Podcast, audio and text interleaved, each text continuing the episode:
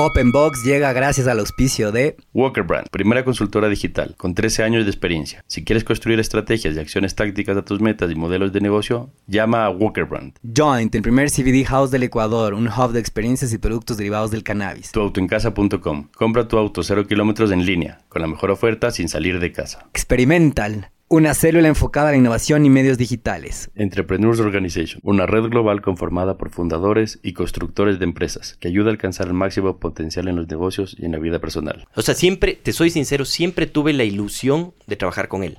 Siempre, siempre. Mi hermano tu, ha tenido, yo creo que la, la fortuna y también un poco la mala suerte, pero creo que más fortuna, volviendo a lo que dijiste antes, Luismi, de, de trabajar con él, porque claro, al trabajar juntos tantos años se pelean mucho más. Me Claro, parece claro. durísimo. a mí. Confl- mucho conflicto. Eh, pero claro, Claro. también también ha tenido el, yo te digo, el gusto y de disfrutarlo mucho en, en el ámbito profesional. Yo ya, cuando él me llama y, y me dice, oye, ven a trabajar con nosotros, y él ya no estaba operativo, él ya no era lo que eh, eh, era en su momento en el, en el Produbanco. Entonces, digamos, no dudé porque siempre tuve esa ilusión y no, no me arrepiento tampoco porque hemos podido construir algo, algo bien bonito. Y me mantengo en Link como, como socio eh, minoritario, ayudando en, en lo que puedo, eh, pero ahora hay una, una estructura fuera del Ecuador manejando esa, esa empresa. Hola y bienvenidos a un nuevo episodio de Open Box. Cada semana invitamos a los empresarios y emprendedores más duros del ring, donde nos contarán sus experiencias, fracasos y combinación ganadora. Antes de empezar, no te olvides que puedes encontrarnos en nuestra página web, openboxpodcast.com y en Instagram como openbox.podcast. Con ustedes, Luis Miguel Díaz Granados y Diego Espín. En este round tuvimos el gusto de entrevistar a Andrés Pachano, director ejecutivo de Six Stars Hotel, empresa responsable de la operación y administración de los hoteles Wyndham en Ecuador, que se encuentra en franco proceso de crecimiento. Andrés es graduado de Administración de la Universidad Católica del Ecuador y tiene un MBA en Berkeley, en California. Personalmente tengo el gusto de conocer a Andrés desde hace muchos años, incluso de haber compartido espacios de trabajo en dos empresas distintas. Desde muy joven se destacó por ganarse la confianza de sus jefes, quienes lo ponían en posiciones de liderazgo y a cargo de numerosos equipos, lo que hoy le resulta muy natural liderar un equipo humano de 600 personas. Andrés nos contó en la entrevista la importancia de abrirse su propio camino más allá del legado familiar. Su relato es entretenido porque buscó la industria en donde se sintió cómodo y donde pudo aplicar todos los aprendizajes previos, que es la industria de hoteles y turismo, donde hoy se destaca sobremanera. Al estar en hoteles, discutimos sobre el potencial del Ecuador para atraer turismo, más allá de lo que son las Islas Galápagos, pero cómo la falta de consistencia en la creación de la marca país nos ha desposicionado frente a otros países vecinos. No los entretenemos más y los dejamos con Andrés Pachano. Hola a todos, bienvenidos a un nuevo episodio de Open Box Podcast. Hoy día tenemos un tremendo invitado. Estamos con Andrés Pachano. Él es el director ejecutivo del grupo Six Star Hotels. Ya me vas a contar qué es este grupo Six Star Hotels bien, porque por ahí suena nice, pero Pero no es tanto. pero queremos saber cuál es, en dónde en qué calle, en Apache, en no sé qué. ¿Y por qué seis estrellas? ¿Y por qué son seis estrellas? A ver, ¿qué saben ustedes que no sabemos del resto de turistas? Bienvenido, Andrés, ¿cómo estás? Gracias Diego, gracias Luismi, gracias por la invitación. Y muy feliz, muy contento de estar aquí, un honor. La verdad que fan de su, de su podcast. Qué bien. Desde, que salió. Ahí, ahí Micho, unos aplausos.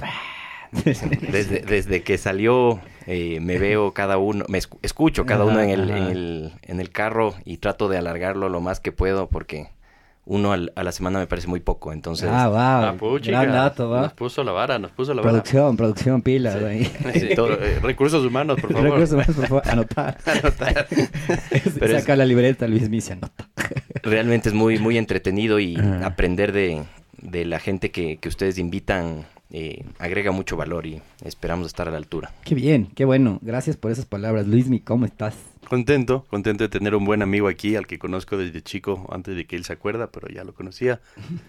El- entonces, bienvenido, oye, que Gracias, por aceptar. Sabemos que estás con la agenda apretada, harto viaje. No tanto, pero gracias Luis. pero sí, sí, ahí no, no, con todo gusto venir. Bu- Buenísimo. Oye, bueno, si nos has escuchado, lo, lo más importante es saber por qué nadie te dice Carlos Antes Pachano. ¿E- ¿Eso es lo más importante? Eh, mi, mi research, mi conclusión es Ah, que... ¿Por qué? Es, ¿Por qué? es, es chistoso porque hasta en la familia de mi mujer, a mí me conocen como el Pacha.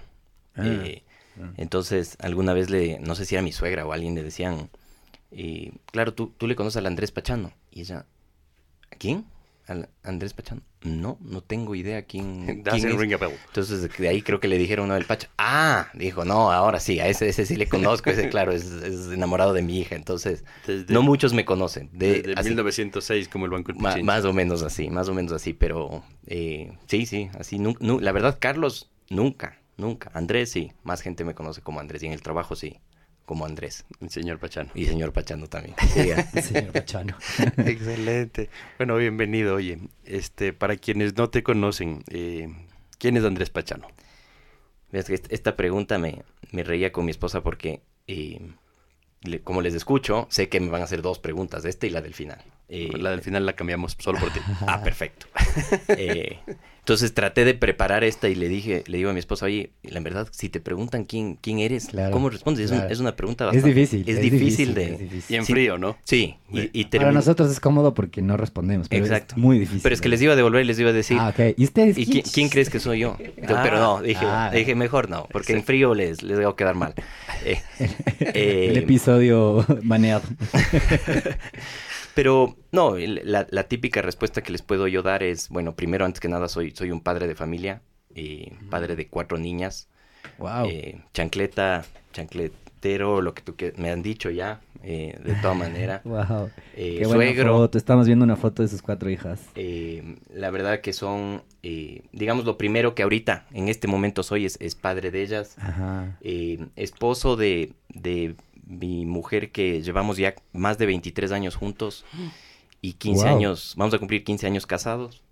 O sea, Y- desde el colegio. Desde el colegio, el último año de, el último año de colegio, el último, los últimos cuatro o cinco meses. High School em, Sweetheart. más o Wow, menos, más o menos. No, es, Bueno. no, no les recomiendo mucho, pero Por suerte no va a estar escuchando. exacto. Eh, No, no, no le recomiendo a- a- refiriéndose a ella sobre él. ¿no? claro, Sí, claro, por supuesto, sin duda. Ella sin hizo duda. una mala decisión en Exacto. sexto curso. Pero era, era, era inmadura, entonces tomaba Claro. decisiones equivocadas. Y, y también soy, obviamente soy hijo de, de, de una pareja que, y de una, en, en una familia que, a Dios gracias, les, les- todavía les disfruto mucho a mis padres. Mm, qué bueno. Eh, ellos siempre nos han, nos han inculcado unos valores especiales de, de humildad, de trabajo, y de, de eh, honestidad. Y creo que eso ha hecho que, y, y conjuntamente con lo que son mis hermanos, somos cuatro también, entonces yo un poco he replicado a diferencia de que nosotros somos dos hombres, dos mujeres, Mm. yo no pude eh, Claro, hombres, entonces tengo cuatro, cuatro mujeres. Eh, un poco lo que, lo que yo soy es gracias a todas esas personas que me rodean y, y a esos valores que me inculcaron mis, padres, en especial de, de trabajo y de humildad, ¿no? Qué chévere. Qué bien. Bien esa definición súper como family oriented. Sí, sí. Está De ahí, oh, de ahí sí, te puedo decir, trabajo, soy Sí. empresario. Soy en MBA de MBA. Exacto, MBA, y, MBA. y- y la verdad que tengo... BBA, BBA. Y, y, y- obviamente también te puedo decir, no, es que me, me importan mucho los retos y todo, y definitivamente eso, yo creo que son rasgos muchos, pero, pero lo que más me caracteriza es mi familia, definitivamente para Sí. mí, mi familia íntima y, y obviamente mi familia de la que vengo. Qué bien, qué bien. Oye, y el Luis me te quería preguntar desde el inicio que qué era, qué significa el grupo Six Stars. ¿Qué es Six Stars? Yo, yo quería preguntar. eh, Mira, Pregun- pregunta. no, no, no era yo el que Ya pregunta, ya pregunta, Luis. No, no preguntes a través de otros, Luis, directo. Eh, bueno, a ver, el grupo Six Star Hotels nace realmente como marca, nace hace, ya van a ser cuatro años. Ajá. eh, porque nosotros partimos realmente de lo que en su momento era una unidad hotelera del consorcio Novis. Mm, Ya. Eh, el consorcio Novis hace muchísimos años está desarrollando inmobiliariamente eh, Sí. y proyectos inmobiliarios y dentro de sus desarrollos siempre hay un hotel.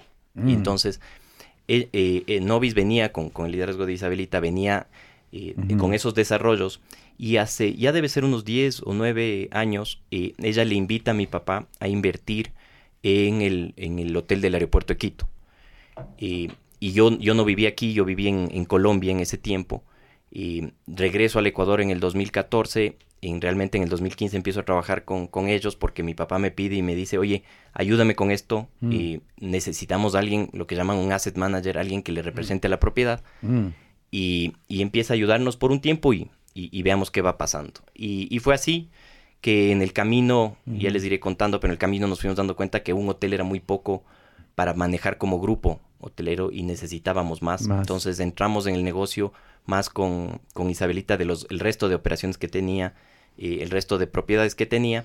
Y en el 2019 más o menos decidimos, Mm. el 17 más o menos, pero en el 19 lanzamos la marca, decidimos hacer como un spin-off del consorcio Novis, porque pues, si bien yo, mi, mi papá me pide entrar a trabajar con ellos, realmente yo le reportaba al consorcio Novis. Y yo estaba dentro de la administración del consorcio Mm, Novis. mm, mm. Pero en el 2019 más o menos hacemos un spin-off y tenemos una identidad propia, tenemos un- una estructura propia y empezamos a, a funcionar ya como un grupo hotelero que busca desarrollar y operar hoteles. Eh, por el momento hemos hasta, hasta ahora hemos estado operando hoteles solo de propiedad nuestra, que, que nosotros tenemos algún tipo de participación o que hemos desarrollado, pero desde eh, el próximo mes vamos a empezar ya a operar un hotel de terceros y convertirnos como en un operador Ah, hotelero. un operador independiente. Exactamente. Ah, Por- ok. por- la propiedad es de otros. de otros operan. y nos y nos contratan a nosotros para que les operemos Y se los- puede, todavía no se puede decir el... No, no sí nombre, sí sí se puede Eh, va a ser la marca la quinta by Wyndham no sé si le han, le han Ah, escuchado en, Estados Unidos hay hay bastante generalmente las marcas Cuenta.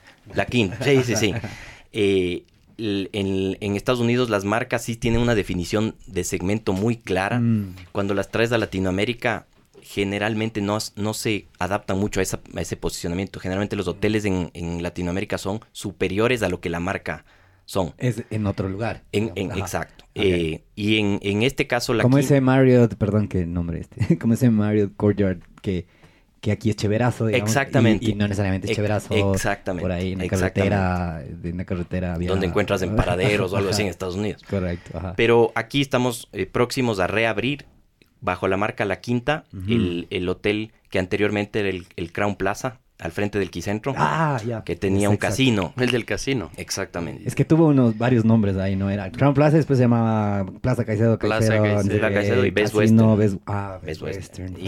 Y- y que se mantenía un indígena enorme de madera que había para bajar las gradas. Claro, había, Eso, ahí ah, había unas, de- unas, de unas generación en en su generación. momento, sí. Sí. Entonces ahora... al- está eh, hermosamente bien ubicado. muy bien ubicado. En el tema hotelero, la, y caos, pero hermoso. la ubicación es, es lo más importante.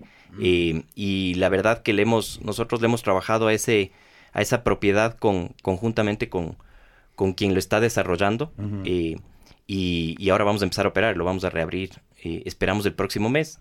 Y, Mm. y creo que es algo súper bueno porque bajo una nueva marca se, se nota que eh, el turismo se está reactivando. Y eso es, es- realmente es muy buenas noticias para, para el país y para la ciudad. Qué bueno escucharte eso. Sí. Y sobre todo los que medio medio estamos metidos, no necesariamente en, en hotelería y turismo, pero en el tema de restauración son como good news. Sí, Eh, sí. Se anda sintiendo. eh, y yo decía, por ahí es más fácil que la gente comience a ir a los restaurantes, pero a veces el tema de viajar y después de todo lo que nos pasó y la pandemia, o tal vez hubo este efecto de ya pues dos años encerrados a matar, vámonos a todos la cuenta de todas las ciudades de, de Estados Unidos y entonces eso capaz, qué bueno que esté pasando eso y qué bueno que tú lo puedas afirmar. No, así. el- el- yo te diría el cierre del año anterior, 2022, Bueno. se notó eso. Bien. Se notó porque un- fue un diciembre donde la gente tenía mucha, muchas ganas de salir, ¿no? En especial en Guayaquil, ¿no? Guayaquil es una ciudad que, a pesar de los problemas que puede tener, o perce- no solo percepción, tema de Ujú, seguridad, la gente quiere salir. Por haber pasado una pandemia, la gente quiere salir a divertirse, quiere salir a comer, quiere salir a bailar. Allá es increíble como... Sí.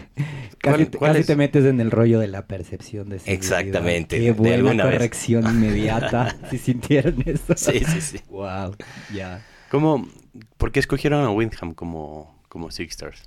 A ver, eh, hace...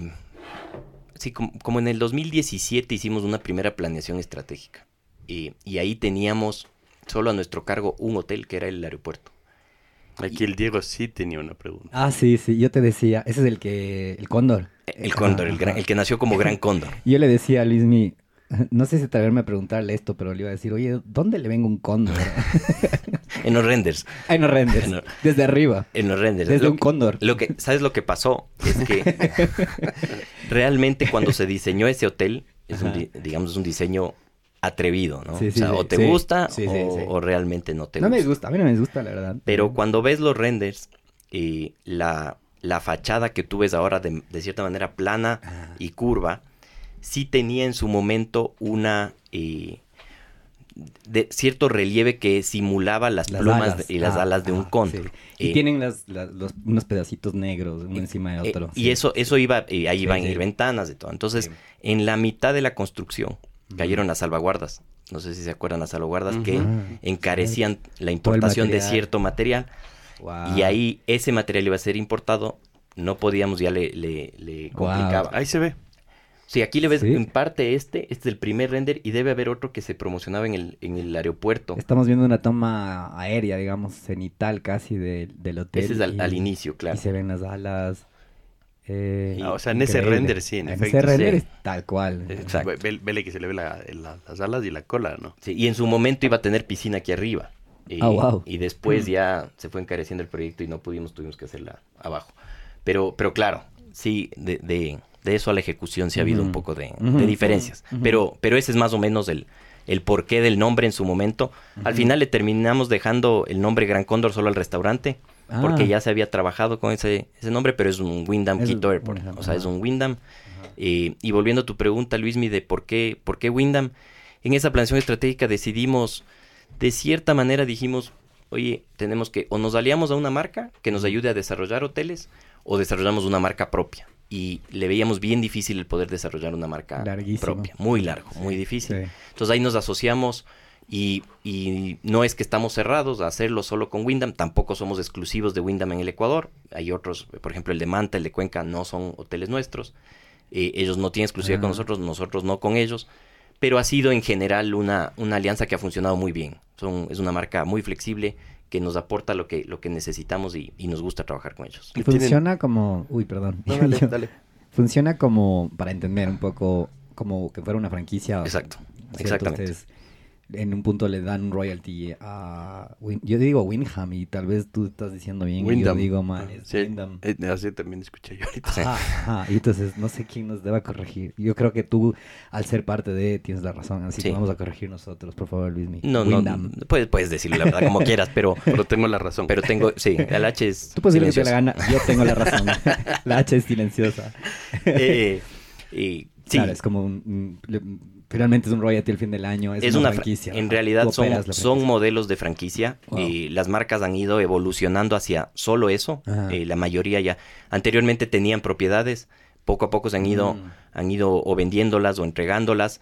Algunas, el Win- Wyndham cada vez va menos, operando menos, entonces nos, a nosotros nos buscan para operar hoteles. Mm, mm. eh, pero ellos básicamente funcionan como una franquicia. Te dan los estándares, te ponen en, en sus canales de reserva, que es tal vez lo más importante que necesitas de parte de ellos. y tú buscas un operador, que en ese caso somos nosotros, o lo operas tú. Six Stars, ajá. Exactamente. Ok, o lo operas directo. O lo tú operas directo. Exactamente. O sea que ellos construyen muchísima marca, eh, manejan el tema de booking global y por ahí no necesariamente tienen tantos assets de activos, de Exacto. edificios, sino operadores franquiciados que digamos que Y procesos, ¿no? Sí, te dan muchos estándares, Wow. muchos procesos, tú los sigues, ellos te vienen, te evalúan porque tienes que cumplir como, como cualquier Para franquicia. renovarte. Para renovar, para que no te quiten la marca. Eh, es mucho apoyo y te aseguran de estarte monitoreando que el servicio sea, sea el correcto. Yo en eso te digo, Wyndham, muy bueno.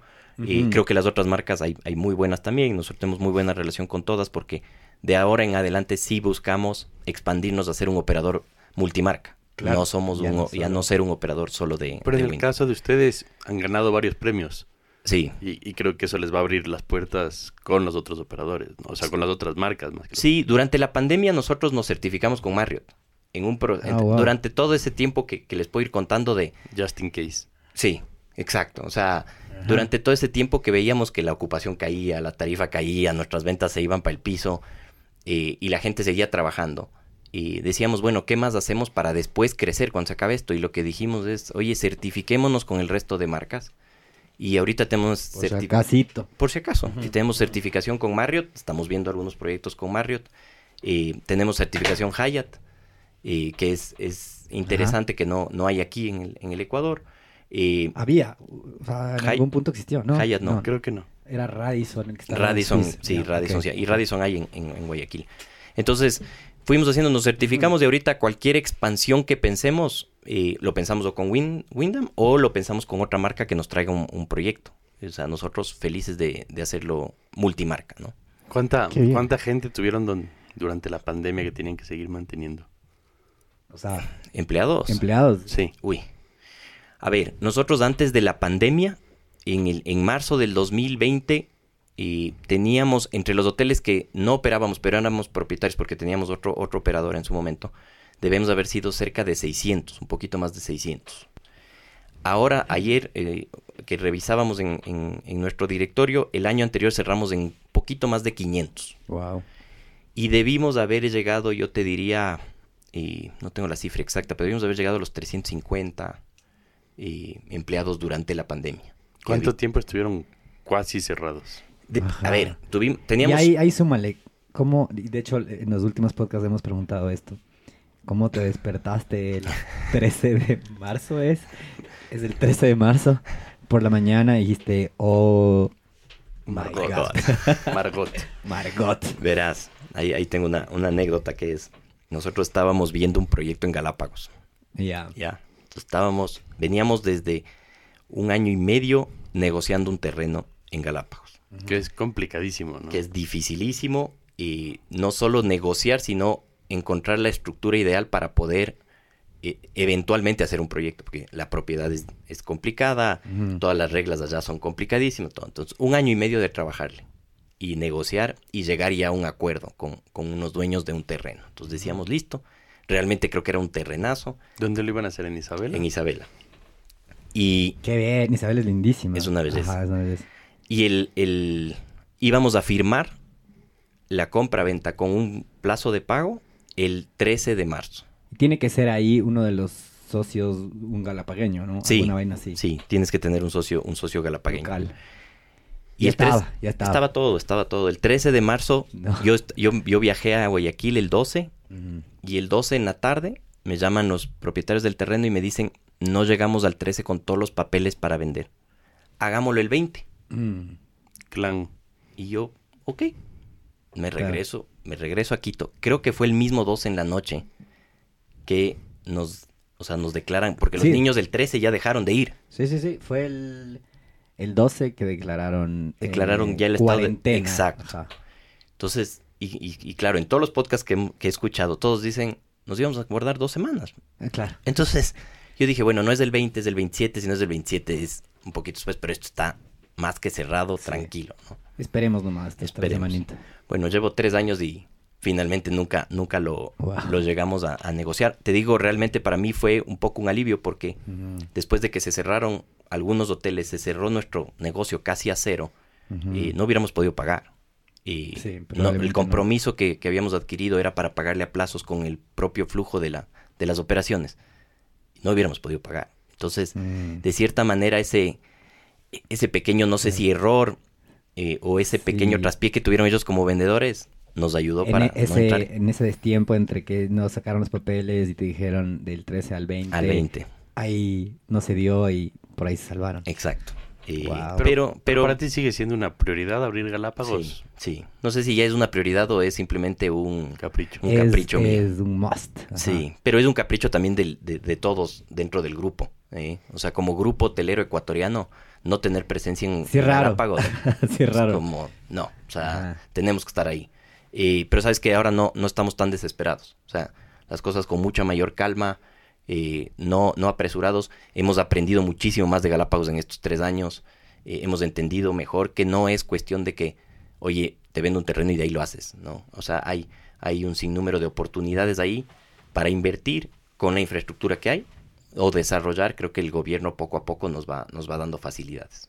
Creo que en el seminario este que hubo de Forbes fuiste contundente con el tema de Galápagos, ¿no? O sea, Sí. tuviste la oportunidad de tener al ministro al frente y, y le diste un poco, ¿no? Es que, es que era un poco, o sea, es, y yo creo que para él también es súper frustrante que quieras desarrollar Galápagos, y, y ojo, yo, yo creo que hay que desarrollar Galápagos dentro de las normas, en, en especial ambientales, que, que de, de cierta manera se protegen. Claro, hay que seguirlo cuidando. Hay que seguirlo evidente. exactamente. Ahora, pero dentro de esas normas sí existen leyes o existen normas que hacen que sea muy difícil que alguien que quiera mejorar la infraestructura que hay, lo invierta.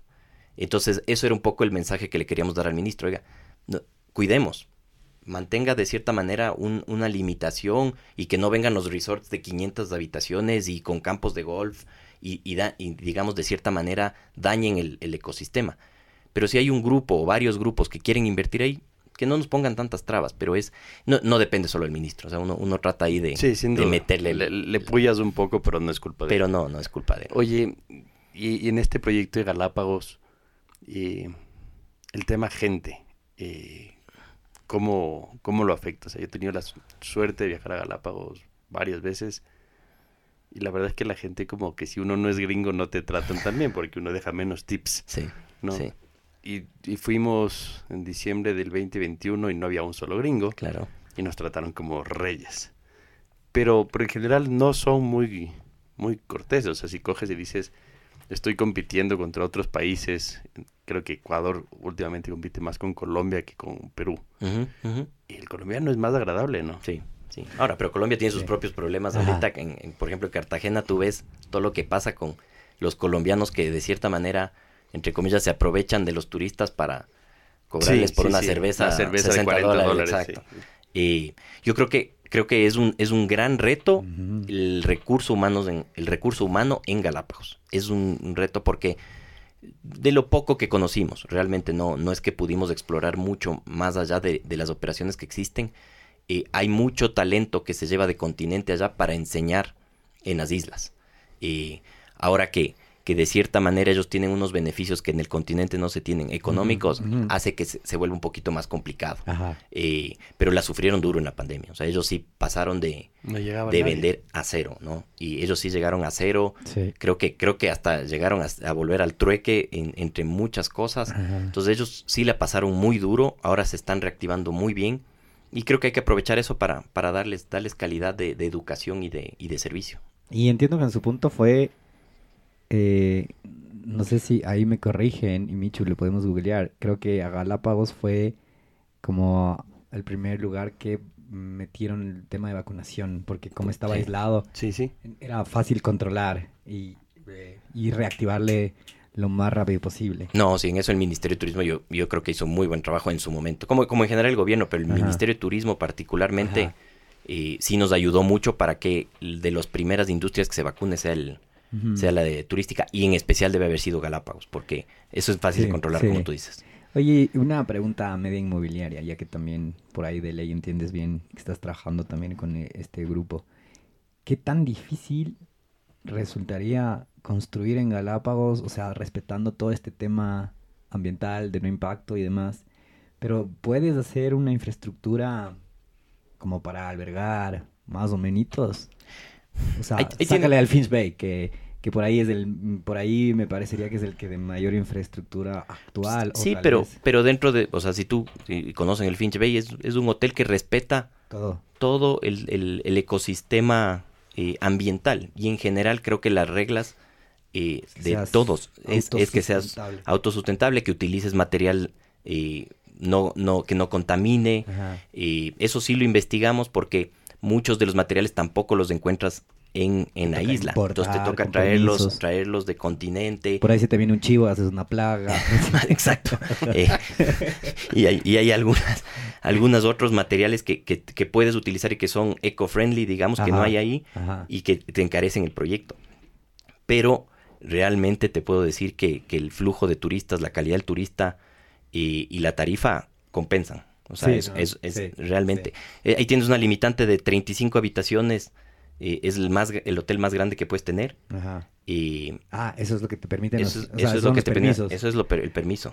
No puedes ir más de 35. Con un socio local. Con un socio local. ¿Hay una cuota de, de, de empleados que son de Galápagos o eso no? Sí, sí, porque si tú eres o sea, si, si tú eres de acá, del continente, tengo entendido que no es que te puedes quedar. Exacto. Hay que casarse con una galapagueña eh, para quedarse. Exacto. Entonces, hay esa limitante, ¿no? Que no tu, permiso de trabajo no te permite quedarte mucho.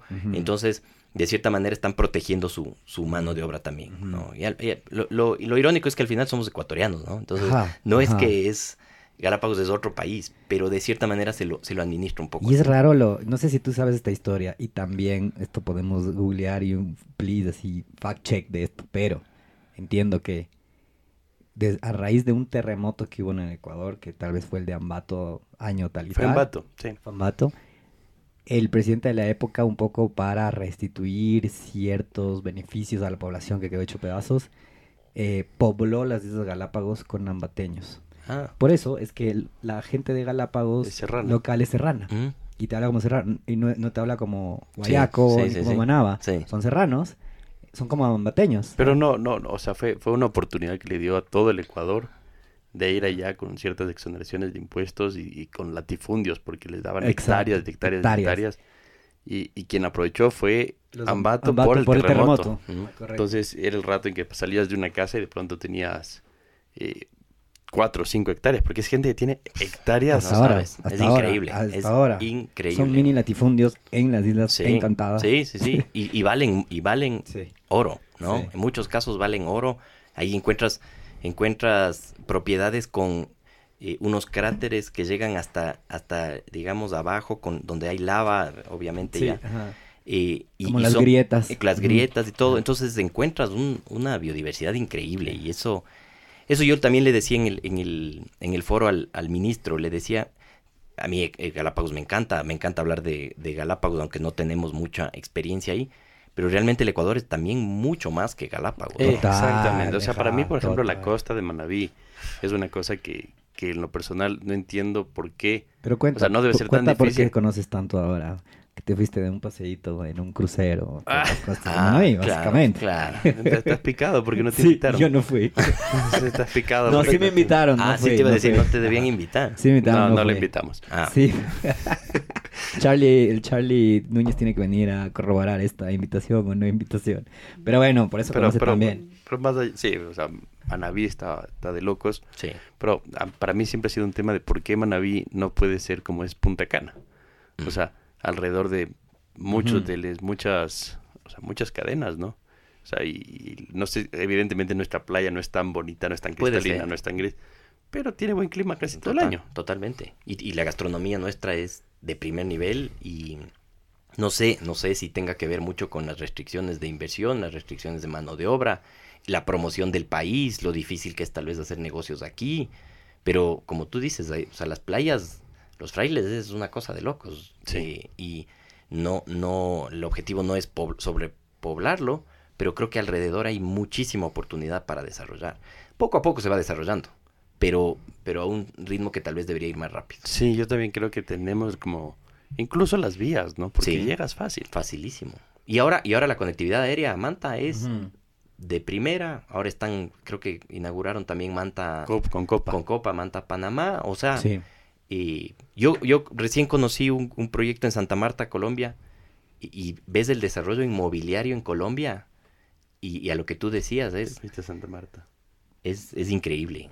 O sea, cómo, cómo levantan hoteles, levantan Sí. edificios, eh, uno tras otro, y, y la gente invierte, y ese es un destino de, de turismo de los colombianos. Local. Local, porque se cansaron de Cartagena. Sí. Oye, pero, Porque por mucho ejemplo- turista gringo. Sí, En el, en el tema de, de hoteles, para mí es una de las industrias, industrias que, que la tecnología más ha impactado, ¿no? O sea, porque nace el Internet, desaparecen con el tiempo las agencias de viajes, entran los portales de reserva, Aparece Airbnb. aparece, Aparece Airbnb, sí, Exacto, que yo claro. creo que ese es un antes y un después para los hoteles. total. Total. O sea, ¿cómo, cómo piensan encararle? Me explico. O sea, ¿cómo, la- primero, ¿cómo la gran cadena, como, ¿cómo es? Wyndham, Wyndham, muy bien. no, Wyndham. Wenham. Sí. ¿Cómo, ¿Cómo planea encarar a la tecnología para que la gente Mm. deje de hospedarse tanto en casas? Y cómo, por ejemplo, ustedes dicen, ah, yo quiero administrar más proyectos y Colombia sigue construyendo más hoteles. O sea, ¿cómo viene esa industria? O sea, a ver, en el desarrollo tecnológico es, es yo creo que como toda industria va a pasos rapidísimos. Cada año son, Ajá. son nuevas, eh, nuevas herramientas, nuevas tecnologías que te, que te llevan. Y, y yo, yo te digo, todavía estamos como industria un poquito atrás de lo que son, por ejemplo, las aerolíneas, ¿no? Tú haces el check-in, tú seleccionas tu asiento y no, Todo. y no ves a nadie, No hablas con nadie. a solo que pasas por el filtro donde te, te, te Donde piden. te miden la maleta y te cobran 90 dólares. No tan o así. si es que no haces ese drop. Ajá. Sí, igual. Sí, Bien. sí, correcto. Ajá. Nosotros, nosotros en temas seguridad eh, del hospedaje estamos un poquito atrás, porque nosotros sí requerimos de cierta manera unos procesos de, de identificación. Ah, para el booking, dices Para- tú. y Ajá. para, para el rato del check-in, por ejemplo. Ah, tipo pasa, suba el pasaporte. Pasaporte. Ahora, pero ponga una tarjeta de Ahora, crédito. exacto. Ahora, para si eres un cliente frecuente, que ya tenemos tu identificación, que tienes algo, nosotros sí venimos desarrollando algunas herramientas y la marca también. Y Como le- de loyalty. no solo de loyalty, sino de check-in. Y, Express. pero todo Claro, tienes ágil. que tienes que empezar todo, es todo un ecosistema porque no solo es el check-in, no solo tienes que tú desde tu celular poder abrir el la, la, la puerta de la habitación, porque es- Ah, como, como en vez de la tarjeta. Con- sí. Ah, y co- ahora como el wallet este. Exactamente. Sí, sí, sí he visto. Ya Entonces- me tocó, ya me tocó uno, pero comenzaba con M. El... ya, sí, Ajá, no, no, ajá, es- sí. son malos, malos. No, no, que ahora- Dark Force. eh. Pero sí, van avanzando porque ya la tecnología de las, de las Mihan. habitaciones. Entonces, eh, vamos avanzando. Yo te digo, en la pandemia nosotros sí, por ejemplo, el, el- el tema tecnológico en la pandemia lo hicimos muy eh, nosotros ahí medio artesanalmente, Mm. porque tomando nuestro sistema, propio desarrollo, nuestra gente de sistemas, iba desarrollando ciertas herramientas que la gente todavía no se sentía muy cómodo utilizando. El check-in en, en hotel, si no te acercas a la, al Ajá. counter, todavía, todavía aquí no hay ese Hay esa sensación de, chuta, sabrán que llegué. Exacto. Sí. Me voy directo a la puerta y después tal. Cost- claro, costarán, costará la cola que esté encima de la... Sí, Claro, la sea, gente sí, quiere anunciarse en recepción, de tipo, ya llegamos. Ya llegué, ¿qué ayúdeme. necesito? Acompáñame a Exacto. a ver los horarios. Botones. Todo, venga. todo. Quieren saber todo. Pero en realidad nosotros en la pandemia intentamos eh, desarrollar una, una herramienta, una plataforma que no la usaba nadie. Mm. O sea, realmente lo medíamos y lo enviábamos y le decíamos, muévele el botón más arriba. Oye, ni bien llega la reserva que el, el check-in online gigante y Te por diga, poco usa esto usa, para abrir usa, tus usa, puertas. Exacto. Wow. Pero... Es algo frustrante, ¿no? Cuando desarrollas y desarrollas tecnología. La adaptación es bajita. Y eso, y eso lo hicimos más por la pandemia, por la Claro, protección de nuestras propias Mm. recepcionistas. Porque, oye, no que realmente, a pesar de que ponías esos paneles de, acrílico, la gente no quería atender mucho, o le ten- tenía recelo a atender, no sabemos mucho. Y a extranjeros. eh, Que venían que de venían quién sabe de dónde. con todo el Eh, virus. entonces sí tratamos, pero no usaban. No. no usaban. Ahora, ahora siento yo que a- después de la pandemia, aunque digamos no se ha terminado, pero después de la pandemia en general eh, la industria se va acomodando, se va acomodando hacia, hacia eso. Oye, yo te voy a retroceder porque saltamos de un tirón al hotel. O sea, Papá. como que el man Claro. Se ennovió, 22 no sé cuántos años y... Estaba en sexto curso, ¡tum! Hotel. Hotel. Sí, Sí, así, ha- Ajá. así ha pasado.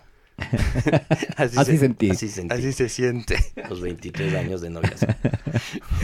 Tú estabas, estuviste en la católica. Sí. Ahí sí. estudiaste. Eh, A ver, yo, yo me gradué del colegio americano eh, en el año 2000. ujú. eh, fuimos la, la, en ese momento la única promoción que no tuvo paseo de, de fin de año. ¿Por qué? Porque alguien... La, se- la- no, la, Había la miedo. Galápagos. crisis del 99. Ah. Entonces, cuando pegó la crisis del 99, se dolarizó. O capaz la promoción anterior había hecho un par de destrozos también. No, En eso nunca pasaba. Eso nunca pasaba. en la época de ustedes, tal vez, pero eh, nosotros somos millennials. En mi época el, ma- el mar les llevaba a la gente, sí. Entonces, Exacto. Eh, entonces, en ese momento fuimos la única, porque claro, económicamente no, no dábamos el número mínimo. eh, y, y ahora, con mi, mi sobrina, que, que ahora tiene 21 años, eh, fue la segunda promoción, entonces fue por la pandemia. Por la Pandemia. Eh, entonces sí, yo me gradué del, del colegio americano, de ahí estudié en la, en la católica, administración de empresas y me especialicé en finanzas. Ahí te fuiste a Berkeley, ¿no?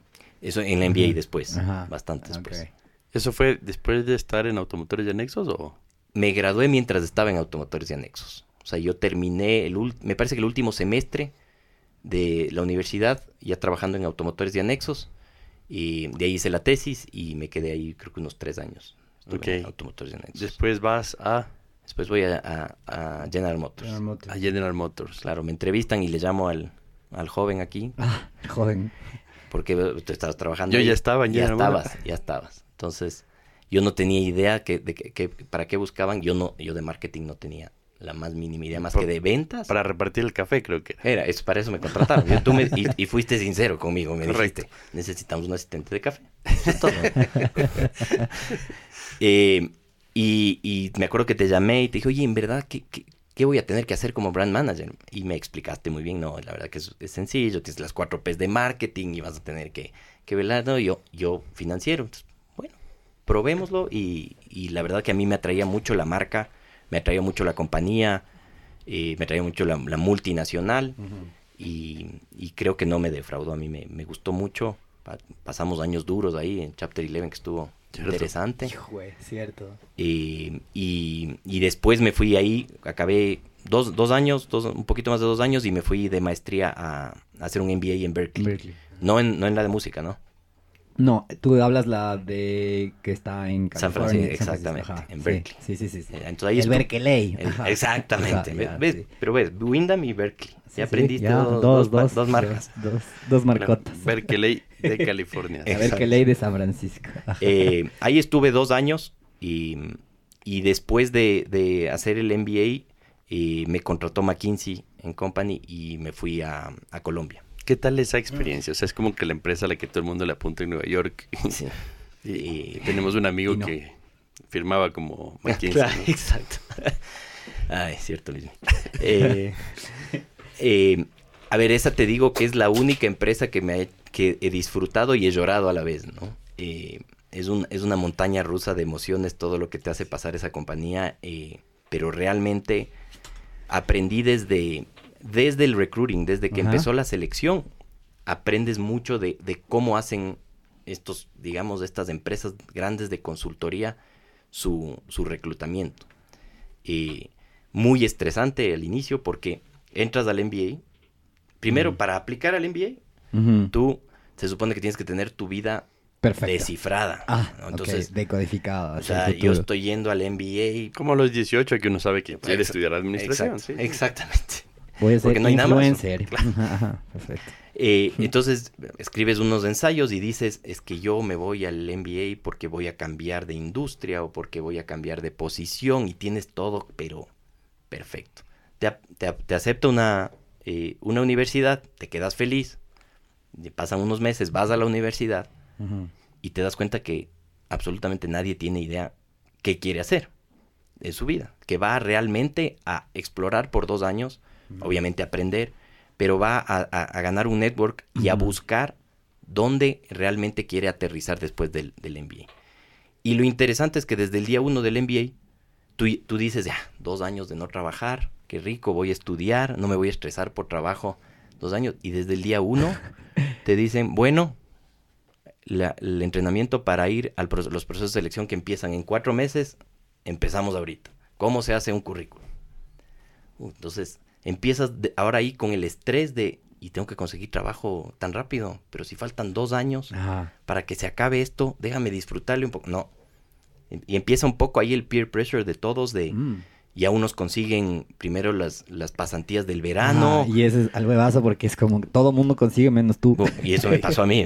Y, Sí. y- y y en la católica también era un mundo así, ¿te acuerdas? Claro. Porque empezabas a estudiar y de Sí, pronto... El Juanito ni siquiera consiguió una pasantía ni El, el man ya es recepcionista del hotel no sé cuánto. le- el otro el ya man trabaja en el banco del Pasa auto. cafés en Coca-Cola. Y Sí. wow. En, en mi época era el SRI ya le reclutó y eran ocho que ya se fueron al SRI y decías, yo Ah, no va. estoy haciendo Los nada. amigos que a los 20 años llegaban entrenados. Claro. Entonces, como, y uno con el pelo no, largo. O asoma el man con un gafete.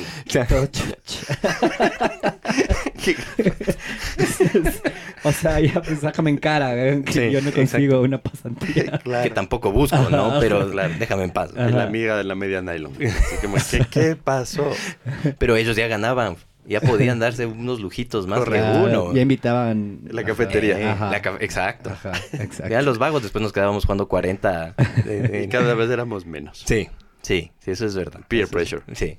Sí, Eh, entonces eso comenzó a pasar. Entonces me, me- comenzó en el NBA y, y yo la verdad, te soy sincero, siempre dije quiero volver al Ecuador. No, no me interesa trabajar en ningún lado, pero ahí mi hermana, eh, que ella hace mucho del tema de headhunting, me dijo, ve, no seas mudo, al menos pasa los procesos de selección para que aprendas un poco de, de, de cómo es allá, porque aquí, claro, Sí. aquí, aquí te entrevistan, cuáles son tus fortalezas, cuáles son tus debilidades, chévere, contratado o no, o no. O las referencias. O las referencias, exacto. Pero allá pasé unos procesos de selección que, que me gustaron mucho y entre esos los de consultoría.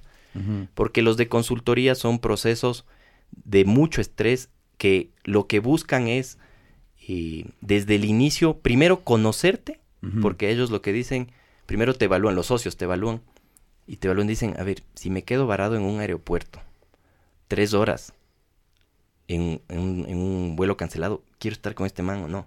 Y tú no te das cuenta que te están evaluando eso al inicio de la entrevista. Ah, wow. te están evaluando cómo, qué tan agradable eres, qué Ah. tan social, qué tan comercial eres, un poco los soft skills. ¿no? Ajá. Y después entras ya a la entrevista, que no es, oye, bueno, ¿y qué hiciste en General Motors? ¿Y, y, y qué logros? No, no, no, no, no. Es de una a un caso, ¿no? Entonces, Ah, sí, abra el caso. Y, era, era muy chistoso. Resuelva, como esos assessments que hay. Claro, exacto. Y eran y cada vez hay más de esto, Sí, ¿no? sí, sí. Pero al- en ese momento, que este era el año eh, 2010, 2011, para mí era completamente nuevo y el primer, me acuerdo que el primer caso que me dijeron es, bueno, ¿de dónde eres de Ecuador? Bueno, ¿cuántas latas de cerveza se venden en el Ecuador al año? No tenemos latas, nosotros somos de botella. Señor, Bueno, nosotros, Te, voy- te voy a contar lo que, que dijo un, amigo, un buen de- amigo mío. nosotros chupamos de pico, señor. Exacto. De las de Respete- li- si quiere, las de litro le digo. De Respete el tercer mundo, carajo. Eh, y claro, no- él no busca que tú le digas 2.347.500. No, no. Él lo que dice es, bueno, a ver, dime cómo llegarías ¿Cómo a esa. a Entonces empiezas con, bueno, en el Ecuador hay 17 millones de habitantes y, la mitad, digamos que 50-50. estos- 18 chupan. eh, tanto, correcto. la mitad son hombres, entonces el promedio de consumo de un hombre, qué sé yo, es una cerveza a la semana, bla, y empiezas a hacer cálculos ahí en una hoja y al final llegas a un número y, y no es el, el, No es el número. el número, pero el man dijo, ay, a ver, este man Se pien- puede estar piensa así, ajá. piensa así, y si le pongo un problema, lo resuelve así. Ese es el primer, el primer caso que te dice, y me, me- me reía porque un amigo eh, chileno, eh, fanático de los aviones, le agarran y le preguntan, oye, ¿cuántos pasajeros entran en un Boeing 737? Y el man, 254. El man de... Ni él sabía, claro. Cla- No, y sí sabía. O sea, él sí sabía por el de McKinsey. Claro. Entonces le dijo, no, ya, chévere, pero ¿cómo sabes que son dos? Porque yo sé que son 254. Y si quieres la tripulación, 260. Wow. Y, y el de McKinsey se quedó como, pues que ese no es el objetivo. Claro, claro. Dime al menos cómo No llegas, es ¿no? que sepas, sí, cuéntame cómo Exacto. ajá. Eh, claro, failed, nada, siguiente. Pero Bueno, ahora todas estas preguntas le puedes hacer a este chat GPT. Del tipo, ¿cuántas cervezas vende el Ecuador Y en te- la provincia del Carchi? Y te da. no. Sí. ¿Mm? Ojo, ojo. Tip, tip del episodio. Bueno. Chat GPT, por favor. De facts así. Es de de locos. random. El otro día, el otro día le pregunté, eh, porque claro, yo me imagino esta entrevista tuya y digo, pero googlea. Exacto. y en un punto claro, tú. Claro, te haces el que estornuda. Claro. Eh, y claramente, seguramente estabas ahí tú sentado eh, sin compu. y Nada, sin así nada. con un pencil. Exacto. Pero, a ver, pero por, el otro lado también es súper positivo porque es- esto es medio tonto decirlo, ¿no? Pero tú sales, finalmente tienes una familia en donde tu papá fue admirado, ¿no es cierto? Entonces, el economista pachano, de aquí para allá. Entonces, qué delicia irte a un lado en donde Sí. Tú peleas por ti, nadie sabe quién eres, tú tienes que pelear tus propias peleas y te la ganas, eres tú. Sí. Que te maltraten. Sí. Entonces, o sea, está, buenísimo, ¿no? O sea, es como por primera vez venderte afuera sin tener en ese punto las referencias que tenías. Totalmente, Luis. Eh, a mí me pasó que entre el, el primer y segundo semestre de la universidad, a mí me tocó, no sé por qué, el primer año el nocturno. No me tocó, no, no el normal, sino el nocturno. Entonces yo iba a clases de, creo que era de 7 a 9 y media, o a 8 y media, volvía a la casa, dormía, me pasaba acostado, 7 de la y, mañana. a, y a las 6 de la tarde volvías a clase hasta las 9 de la noche, y de ahí volvías a hacer eso. Y mi mamá me vio un par de veces durmiendo en la sala de estar, y me dijo, te vas a trabajar vago, porque... Entonces me fui al Produbanco, me- le digo a mi viejo, y me puedes, ahí- o sea, consígueme una pasantía en el Produbanco, yo hago un par meses ahí. Alguna palanca de tener. Sí, algo. ¿Será que me puedes ayudar? Cuentas de tener aquí. Exacto. Puedes pedirle a tu ejecutivo de cuenta que me... Eh, y me consigue un, un trabajo en, en la mesa de dinero, me acuerdo. Entonces yo me encargaba en las mañanas de hacer las transferencias interbancarias, Mm. que en su momento Eran manuales. Eran, o sea, los hacías con calculadora y de ahí lo hacías a través, me acuerdo, del sistema del Banco Central. Sí, sí. Y tenías hasta las 12 del mediodía para, para que se hagan efectivas de ese día. Si las hacías después, Estás con el código SWIFT y, era, y era y todo- todo todas esas Wow. cosas, todas esas herramientas. Yo siempre decía, ¿por qué se demorarán tanto estas transferencias? Pero porque había Ah, claro. un Había un, man, había un man que estaba durmiendo en la sala. Exacto, y le llamaban. Eh, y me acuerdo que me pegué una jalada Wow. eh, por vago, en verdad, porque eh, te mandaba, por ejemplo, te decía, una empresa grande te mandaba y te decía, por favor, transfíreme de mi cuenta de Produ, o de, de Produbanco a Ujú. mi cuenta en el Banco de Pichincha. Eh, y te sumaba una serie de, de transferencias. Y yo sumé mal. Y me, y me ¿En, sucres todavía? No, dólares, dólares. No soy tanto. Qué bestia te tiró, viejazo. Sí. y soy bastante más joven que Se graduó en el 2000. Justo, Eh, tienes Correcto. 41. 40. 40. ok. Entonces me jalé y me acuerdo que pasó el día y yo veía que atrás se, se volvían locos porque por 3 dólares había que emitir un cheque de gerencia Ah. de 3 dólares, llevarle al banco, depositar para que esa Cuadra. empresa pueda pagar la nómina. Mm. porque se habían transferido las nóminas, qué, qué sé yo. Y yo me daba la vuelta y les decía, oye, me, me equivoqué. No, eso nos pasa a cualquiera, no te preocupes, claro. oye, si me tienen que hablar, Claro, o sea, Claro. me entonces regresé, le dije a mi papá, le dije, ve, no, yo, la verdad, no quiero trabajar contigo, no es nada, nada personal. Me dijo, bueno, ¿cuánto tiempo te comprometiste? Dos meses, acabas los dos meses y, y ahí buscas. Y lo que tú dices es verdad, Luis, o sea, yo no me di cuenta, pero en el camino hacia, hacia McKinsey sí me quería abrir mi propio, mi propio espacio y, y no depender de esa, de esa sombra que, que- que tengo, ¿no? Eh, y O esa sombra por un lado y esa luz por el otro. Sí, ajá, no, se le no, interpreta de dos formas. Ajá, así justo. es. Gracias, así Luis. me Totalmente, sí, gracias, porque si no me Entonces, sí, me van a después nos escucha el economista. Es exacto. Así que sombra, ¿no? Así, llámame al abogado. Entonces, eh, les contaba del, del proceso de selección, ya el primer caso, digamos, relativamente sencillo, y el segundo ya era un caso más complicado, ¿no? Entonces, el caso era, bueno, a ver, eh, Andrés, somos, eh, tenemos un cliente, nuestro cliente tiene un problema de rentabilidad, eh, nuestro cliente, qué sé yo, es una aerolínea, tiene estos, estos problemas, y queremos ver que, entonces, tú ya mentalmente tenías que desarrollar, y a ese sí tenía una solución. Ahora, en cada ronda de estas entrevistas eran tres de esas. Entonces tú entrabas, te entrevistabas con un socio, te hacía estas preguntas, salías. Pasabas donde otro, salías. Y pasabas donde otro, salías. Después se reunían todos ellos en un comité y decidían quién pasaba. Y de ahí tenías una segunda ronda ya con socios más altos o directores. Y ahí eh, era la misma, más o menos la misma dinámica, y de ahí te hacían o no la oferta eh, para irte a, la, a las oficinas que tú aplicabas. Tú habías aplicado a Colombia en este. Yo había, yo había, yo había en el verano, había aplicado a Lima, no pasé. eh, y en el, y en el full time dije, voy a darle un, un chance más, porque la verdad me gustó. Sí quisiera. Sí, sí me gustó. Todo esto aplicabas desde San Francisco. Desde San Francisco, Ah, todo. ok. Eh, no, son unas infra- o sea, digamos, toda una logística increíble. Te volaban después a Nueva York para la, la última ronda. Wow. Eh, también son, son duros porque me acuerdo que cayó una tormenta en Nueva York y no podíamos volar allá. Y le llamé a la de recruiting y le digo, oye, no llego. Me dijo, bueno, ¿te interesa o no te interesa el, el puesto? Y sí, Así se ve si es que te interesa. si te interesa, busca por dónde llegar. Eh, me fui San Francisco, creo que Miami, Miami, North Carolina. Pero ¿no? esa, esa es la respuesta. O sea, tú le respondes eso a alguien acá y se muere. Ah, claro. ¿No? Ah, Te sigue juicio casi, me maltrato. Maltrato. Aquí, no, allá fue, te, che, qué pena lo que está Ajá. pasando. ¿Quieres el, ¿Te interesa seguir en el proceso? Sí, claro, claro que me interesa. Te esperamos aquí. Claro, es que imagínate, movilizaron los socios de Colombia o de Latinoamérica, porque en realidad son los socios de Latinoamérica. Les movilizan a Nueva York. Y nosotros no lleg- o uno no llega, dos no llegan, no es que dicen, ah, bueno, es que le vuelvo a mover en, en unos meses. No, no. Regrésele. Eh, los que están, están, los que no, no. Y ahí en el, en el full time me, me aceptan. Y, y realmente disfruté el último semestre del MBA porque ahí ya tenía puesto asegurado, habíamos asegurado con mi esposa irnos a, a Bogotá a Con, vivir. con gafete. Oh, ya tenías ya tenía gafete gafete. para Oye, decir. pero sí pasa, ¿no? Ahí sí ya le decías a los que no tienen trabajo, Ajá. yo ya tengo trabajo. y es el que escogí. Y Y, es el me que- voy al país que yo quiero, Exacto. al lado de mi ¿Y país. tu, tu esposa estaba haciendo en ese rato maestría también? Mi esposa, mi esposa hizo, eh, hizo unos cursos en la universidad en Berkeley y hizo un- eh, también hizo unos cursos de, eh, de pintura en San Francisco. Mm. Eh, ella es arquitecta de interiores, pero ahora se ha dedicado, hizo también unos cursos de, de cocina ya, y ahí le Mm. empezó a gustar mucho la cocina y ahora eh, tiene un negocio de pastelería artesanal en la casa. Ah, wow. Eh, entonces ella hace pasteles, pies, ¿Y ¿Tiene nombre? se llama Cream Pies, Pies and Cakes. Ah, ve. Nice. Eh, si quieren después... Michu ahí googleale. Sí. Digo, Instagrameale. Eso. eh, Qué retro decir Google. Ya no se usa Google.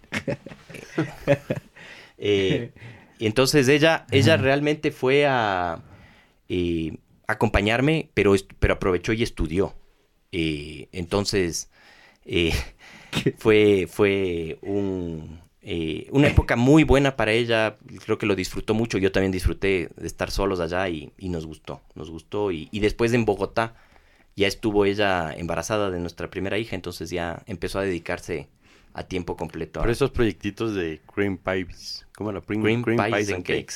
Son Es que, perdón, es que me, me distraje demasiado porque les quiero... Sí. madre.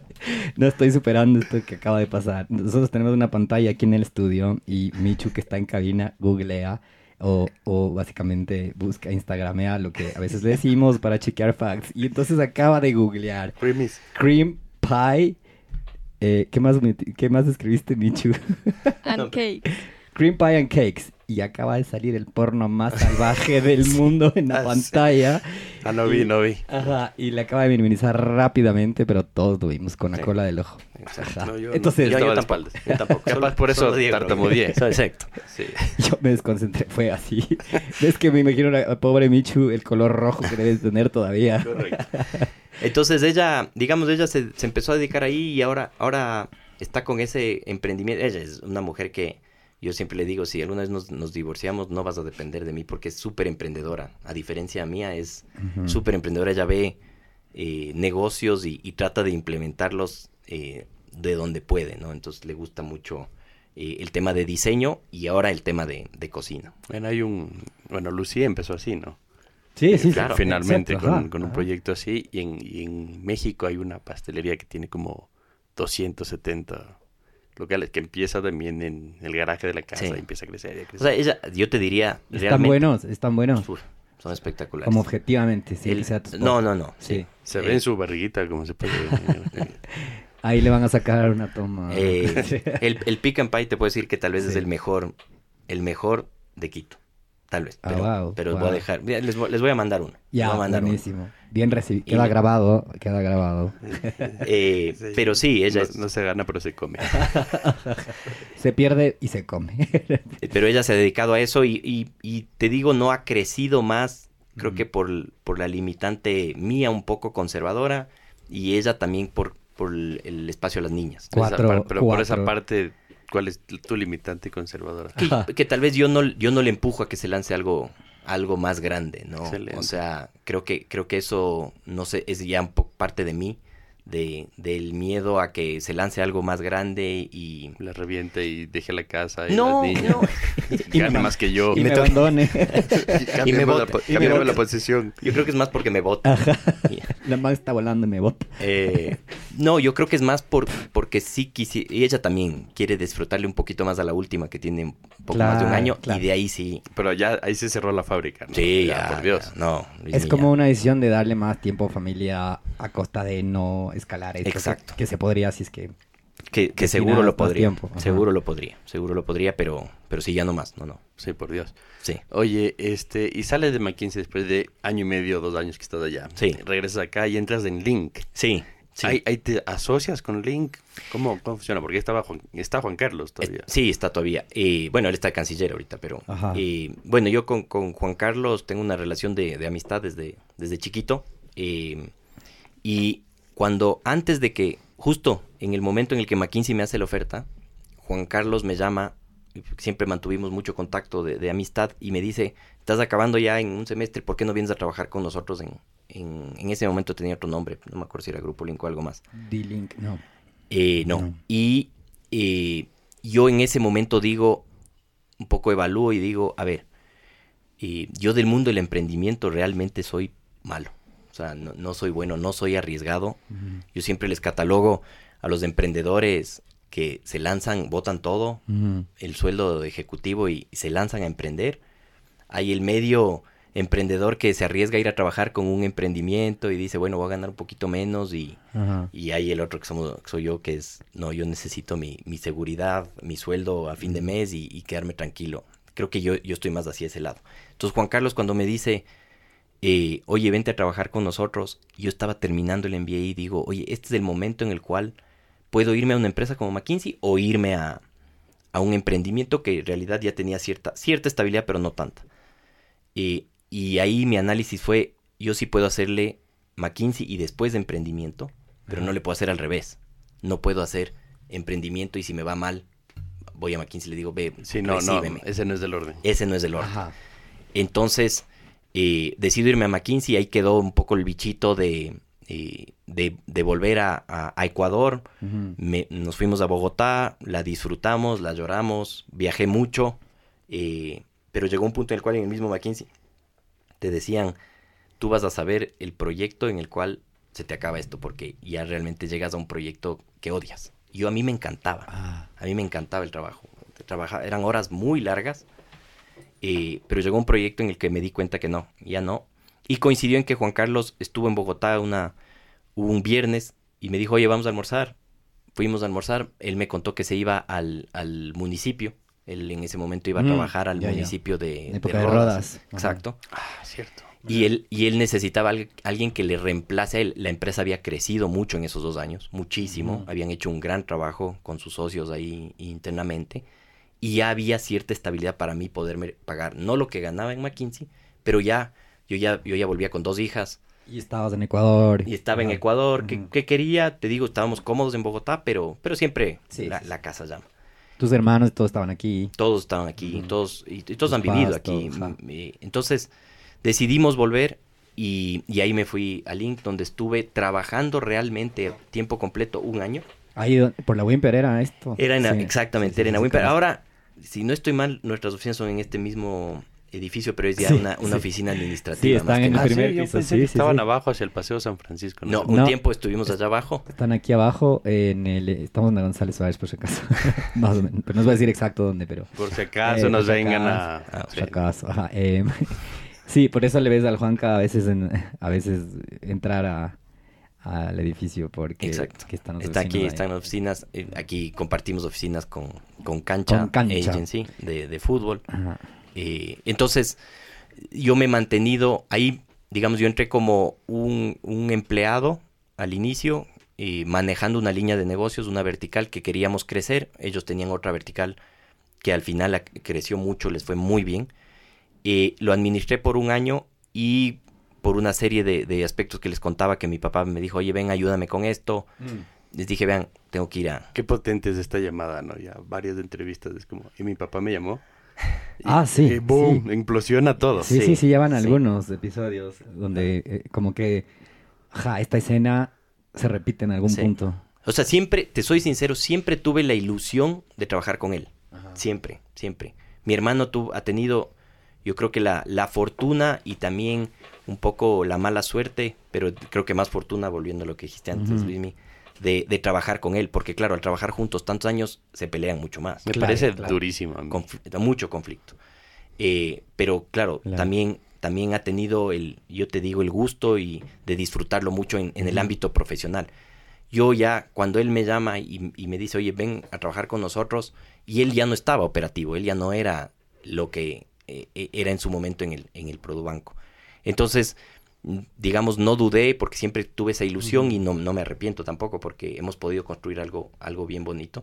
Y me mantengo en Link como, como socio eh, minoritario, ayudando en, en lo que puedo, eh, pero ahora hay una, una estructura fuera del Ecuador manejando esa, esa empresa.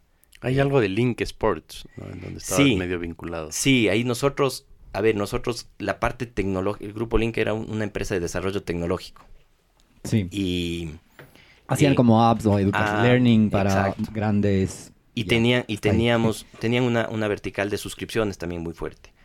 Eh, pero de vez en cuando nos fuimos metiendo en negocios pequeños y entre esos era mucho el tema de, de deportes. El Juanca siempre, Siempre, siempre asociado al, al deporte. es amante del tema del fútbol. Le encanta. Una vez no se compró un club en el... El, en cuni- el Cuniburo. El Cuniburo. ¿no? Que ahora creo que no es parte de la San Francisco, creo. sí. No sé bien cómo está. Entrenaba en San Francisco. Puede ser. Y en el Potrero. Y creo que subió ahorita de, de Sí, sí, sí, va Y creciendo. estaba con el Bonifaz. ¿cómo con, él y Ajá. con el con el Peter ajá. En su momento me acuerdo cuando lanzaron ese proyecto hace muchísimos años, eh, creo que se trajeron un entrenador de primer nivel para el primer año ver si podían subir y, y creo que lo, o sea, creo que le sobredimensionaron a lo que podían hacer. Le robaron en el último partido. Creo que sí, sí, sí, o sí. sea, y, y creo que al Juanca, si no estoy mal, este tuvo per- per- problemas con la Federación Ecuatoriana Ah, porque sí. los empapeló. Ah, no sé qué hizo. No, es que es, No. es él, es él. O sea, es de armas tomar, Sí, ¿no? sí, siempre ha sido de armas tomar. Entonces, el, lo, lo que terminó siendo gracioso es que le- sí, este técnico sí les da resultados. Sí, claro. Llegan y en el último partido le roban y, y se quedan afuera. Claro, ellos creo que estuvieron cerquísima en el Sí. primer año de año, administración. sí. Y de ahí, claro, ya fueron desinflando, porque creo que los tres se endeudaron, los, cre- los tres, pero, pero la han mantenido ahí. de Sí, a mí me manera parece, son- a mí me parece que escuché una vez una entrevista de él que le hizo la gente la posta. Sí, Eh, y, y quedó con una deuda, o sea, en el primer año creo que quedó con una deuda de 300 mil dólares Sí, y, algo así. y él tenía 24 años. Sí, ¿no? no, O sea, ese- ese man- él sí, emprendedor desde, desde chiquito, Y ¿no? no tenía un sitio web de Fútbol- deportes, fútbol, sí, Fútbol Ecuador, creo. Fútbol Ecuador. Después se salió, momento, Sí, sí, sí. pero al, al final en, es- en Link le, le- le fue bien, y- Sí. pero él siempre la, la vocación política le, Sí. le llama, ¿no? Ajá. Entonces se fue al, al municipio, de ahí volvió. Y a ti no. A mí no, cero, cero, Sí, cero, cero. cero, cero, cero. No, no viene porque tu, tu papi llegó a ser algo del Banco Central. Mi papi llegó a ser, Una junta. eh, fue gerente general del Banco Central y presidente de la Junta De la Monetaria. Junta Monetaria. En, dos, Monetaria. en dos gobiernos distintos, el uno en el de Osvaldo Hurtado y en el otro en el de Rodrigo Borja. Era una época dorada del Banco Central y la Junta Claro, cuando, cuando, todos había eran algo, respetables. cuando algo había algo, algo el Banco O sea, la, Central. la verdad Pero- es que el banco y la Junta Sofa. eran una cosa. Y la, Locos. bol- y la bolsa, ¿no? Eran una Sí, cosa Sí. absurda. Re Pero, pero nadie en la familia termina heredando ese tema, ¿no? O No, sea, no. Y yo te diría que, que mi papá muy político, pero no tanto, ¿no? Porque político le gusta opinar de política, le gusta opinar de economía, es lo que más sabe. eh, pero nunca re- realmente fue parte de un partido político. Fue afín a un partido político, fue afín a muchos políticos. eh, tiene muy buena relación, pero nunca se lanzó a ninguna... a, a- a alguna elección popular. Entonces, claro. lo puedes ver, percibir como político y, y- y realmente tú vas a mi casa No, yo creo que tenía un impacto político más, Sí. más, Sí, más que no político. por su opinión, Su opinión, económica. digamos que su opinión. eh, pero, pero tú vas, por ejemplo, en mi casa, domingo vas a mostrar de mis papás y se habla de política y de economía. De ley. Pero un pajarito que yo estoy viendo habla de política dura en Twitter. O sea, le, le- le cae a Correa de vez en cuando. sí, Ah. eh, eso, eso ya me prohibieron el otro día, ya me dijeron, hey, tienes que bajarle. Eh, Pero no tanto, hay peores. No, sin duda. Hay sin, peores. sin- sin duda. Y, y en los mismos chats Es que ahí, tenemos peores. ahí entra mi impaciencia, ¿no? Que no soy tan paciente. Ya cuando me Mm. desespero, reacciono así y no, no, no, no debería. Pero yo no te veo así, más bien yo creo que... O sea, yo siempre te he visto que has tenido posiciones en donde te han puesto gente a cargo, incluso siendo muy chico. Sí. Y, y creo que, que has tenido un tema de prudencia y de, y de guardarte muchas respuestas. O sea, n- o sea, no te veo impaciente en ningún frente. Tal vez ahora siento que soy un poquito más impaciente en la toma de decisiones. Y, y eso sí me noto ahorita ya en una posición más gerencial de las, de las jefaturas que tenía anteriormente. Soy más impulsivo, más impaciente y voy trabajando sobre, oye, a ver, no, ten, ten más información antes de tomar una, que una te, iba a preguntar eso, porque finalmente hoy es distinto. O sea, hoy te pagan por tomar decisiones. O sea, no te pagan por responder mails. Así es. ¿no? Y tienes 500 personas a cargo, eh, diversidad, incluso cultural, o sea, todo, todo en- entre Quito y Guayaquil es muy distinto. Entonces, eh, llega un rato en que quieres que las cosas operen, y, y sabes que por detrás hay un resultado, sí, te debe generar bastante Estrés. Eh, entre estrés y, y que las cosas tienen que funcionar, entonces te vuelves impaciente y empiezas a... Sí, pero sabes que la pandemia en eso me ha ayudado un poco. Porque llegamos a topar tan fondo y a tener resultados tan malos y a Mm. buscar un, un modo de supervivencia eh, que ahora, o sea, ahorita yo lo estoy disfrutando realmente... Peor no te podía ir, dices tú. Exacto. O sea, peor no nos podía ir. Peor no nos podía ir. Eh, Claro, era la tormenta perfecta, digamos. Eso. eh, sí, totalmente. Totalmente. O sea, yo, yo me acuerdo cuando declararon pandemia, que estábamos en una reunión viendo otros temas y entró uno de los socios del grupo y dijo, oye, acaban de declarar pandemia y yo... ¿Qué es eso? ¿Y? Sí. O sea, Sí. chévere. Y el man decía, no, esto es gravísimo. Y yo decía, ah, pues está en China. Ajá. Y no, ya está en Europa y todo. Y nunca dimensioné hasta que realmente llegó marzo, si tuvimos que cerrar unos hoteles. Y, y ahora lo estoy disfrutando porque estamos creciendo Mucho y dando buenos resultados. Y, y estamos cumpliendo el objetivo que teníamos cuando dijimos montémonos un operador, que era tener la visión de un propietario y operar. Que los operadores hoteleros en eso tienen la visión más como operador que como, como Y propietario. ahí, y ahí es cuando yo creo que esa forma en que te ves en donde no soy emprendedor tampoco es cierta. Sí, Porque Ajá, a, ti, a- ti lo que te está gustando es el nuevo proyecto. Se viene Sí. la quinta, me explico. sí. Y se viene tal hotel y se viene tal nueva operación. O sea, lo que pasa es que estás dentro de un grupo Correcto. muy grande. Sí, ¿no? sí. Ahora, yo, por ejemplo, cuando armamos el equipo corporativo, que fue hace unos, unos años, yo siempre les decía a los que les contratábamos, decía, oye, tienes que venir a crear. Aquí no está creado nada. O sea, es literal, eh, director financiero, oye, tienes que venir a montar lo que el corporativo tiene que hacer. Y, y eso sí, sí le veo la- el, el lado emprendedor ahí Sin duda. pero con una comodidad ya de ser parte de un, de un grupo que tiene una estabilidad. Eh, o sea, es válido, ¿no? O sea, Sí. no, no, el, el grupo te va a salvar, no tienes ese, si, si no lo hago no me pago el sueldo al final del mes, Exacto. ¿no? Pero por el hecho de que te guste hacer cosas, Sí. eh, eh, es, es otra vuelta, eres un gran ejecutivo en ese sentido. Oye, ¿y hoy contratas amigos, contratas familiares o es algo que No, o evi- sea, evitas? y yo te, te diría que buscamos el mejor talento. Si está dentro de la familia o dentro del otro, de cualquier eh, familiar del grupo, lo, lo contratamos. Eh, y amigos, yo te diría, no, no, aparte de, de que he entablado ya una, una relación de amistad con mi equipo, Ujú. eh, no es que he buscado amigos para, para contratarlos o para, eh, para que trabajen conmigo. Realmente ha sido... Así es un tema de competencias y Sí, funciona, sí, va. definitivamente, definitivamente. Ahora, sí tenemos de cierta manera, yo te diría, estamos tratando de llevar esto eh, a que no se convierta en un grupo familiar de, de dos grupos o de dos familias. ¿no? sino que sea eventualmente un grupo corporativo que pueda crecer Y que traiga talento. y que, exactamente, y que eve- eventualmente si yo no estoy, venga alguien más y lo pueda hacer tranquilamente.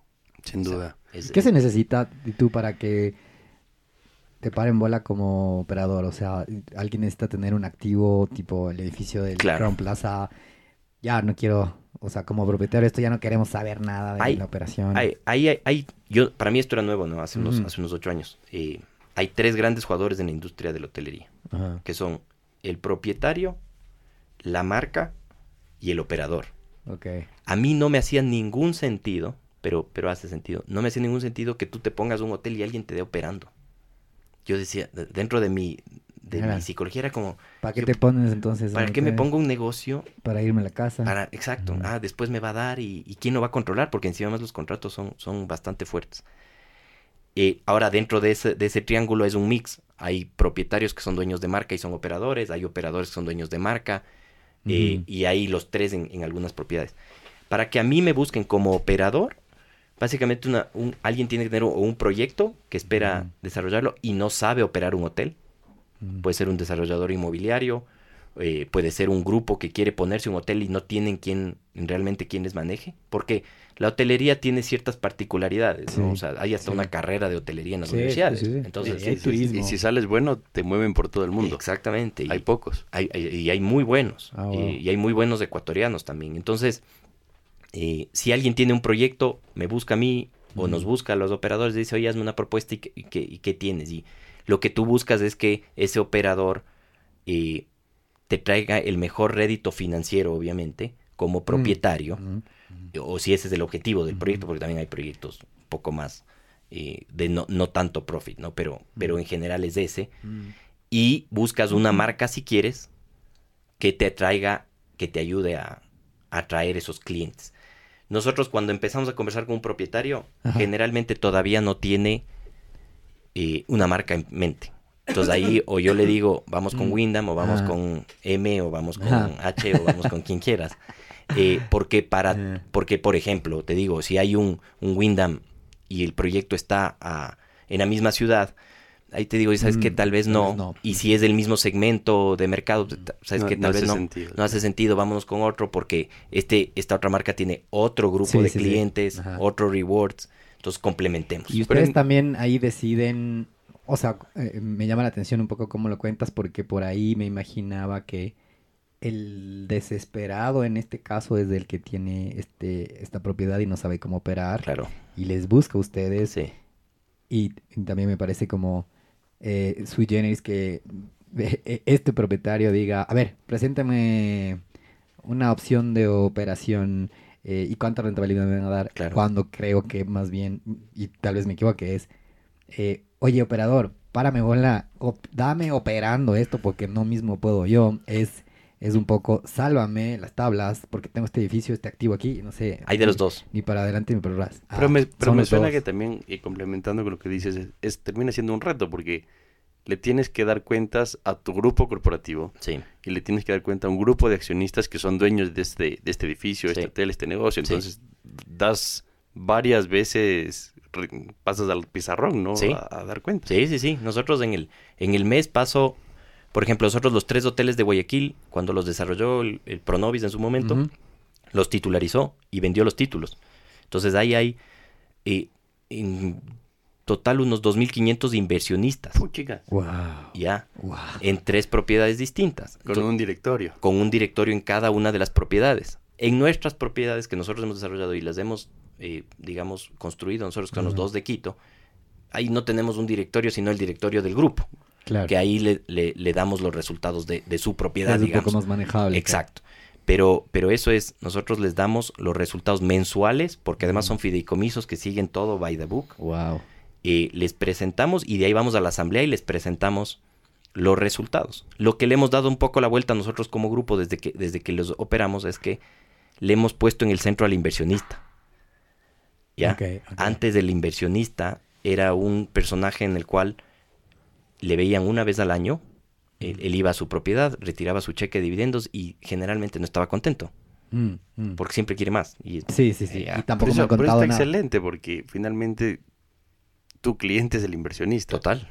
A mí como operador, mi cliente es el inversionista. O sea, es brillante. Y el, el claro, pero el cliente mío como operador del lado de ventas Es un cliente eh, final. es el huésped. Claro. Pero yo, que yo soy el que manejo la parte de desarrollo, la parte de relación, tengo mi equipo que maneja solo, exclusivamente a los inversionistas. ajá. Entonces les, les invitan eh, cada cierto tiempo al hotel, ven las remodelaciones que estamos haciendo con aprobación de su directorio, eh, empiezan a disfrutar más de la propiedad.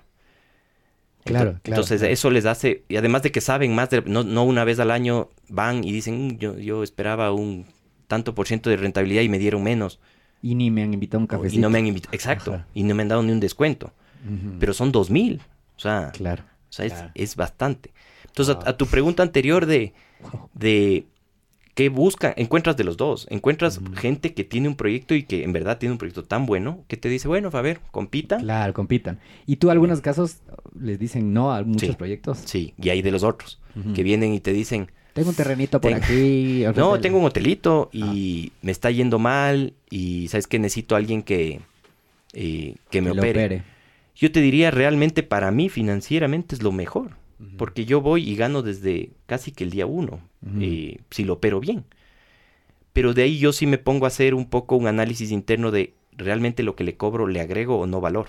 Ajá. Y si no le agrego valor, no, porque va a ser una relación demasiado tortuosa todo el... Porque no es un buen negocio para los dos. Exacto. No, e- no avanza a tener un operador que no seas tú. ¿Sabes qué? Mejor vende el negocio. Sí, porque también por ahí la razón por la que no lo haya logrado, independientemente de si que tenga los skills o no, es que tal vez está mal ubicado. Exacto. Y- Exactamente. y no o le dejó sentido. deteriorar al, al producto. Le dejó deteriorar al producto, no le invirtió, le empezó a sacar plata y llega un punto en el que ya esa reinversión es altísima. Es altísima, es preferible vender. Es preferible, hágale restaurante ahí, Eh, lo que eh, quiera. o, o que alguien más venga y le invierta. Aquí, Wow. a, a ratos, eh, parece una historia rosa, ¿no? Pero no, no, no debe ser, No, ¿no? ¿cuál- ¿Cuáles son las decisiones o la decisión más dura que te acuerdas que te ha tocado tomar? A ver, la decisión más dura definitivamente para nosotros. Nosotros cuando empezamos a estructurar el grupo, nosotros teníamos un, un operador, no nuestro, sino un, tercero, que al nosotros no ser hoteleros, no, no sabíamos. Entonces le teníamos a ese de medio heredado. Entonces cuando, cuando yo empiezo poco a poco a ir creciendo en el manejo de las propiedades como asset manager, eh, me empiezo a dar cuenta de muchas ineficiencias en el modelo de operación. Y, y tal vez la decisión más pensada, más dura, más difícil fue dar por terminado ese, esa relación, relación. de años. Que, de años. que más o menos dependían de él y... El Ent- operador este. Entonces cuando eh, yo me acuerdo del directorio antes de tomar esa decisión, Mm, claro, eh, fue un- una discusión muy larga de, bueno, a ver, ¿estás, ¿están listos para operar? Claro, es como que si nos vamos a deshacer del operador, estamos listos para ¿Están, operar ¿están nosotros. listos para operar? ¿Sí o no? Eh, Y ese y- eras tú, empujando. Y ese era yo. Eh, yo quería terminar porque además yo había en- encontrado ciertas cosas que me incomodaban a mí como sombrero de propietario. ¿Ya? No eran, o sea, cosas muy pequeñas en algunos casos, un poco más grandes, pero no me gustaban. Entonces yo dije, y mi sugerencia fue, terminamos con esto tal fecha.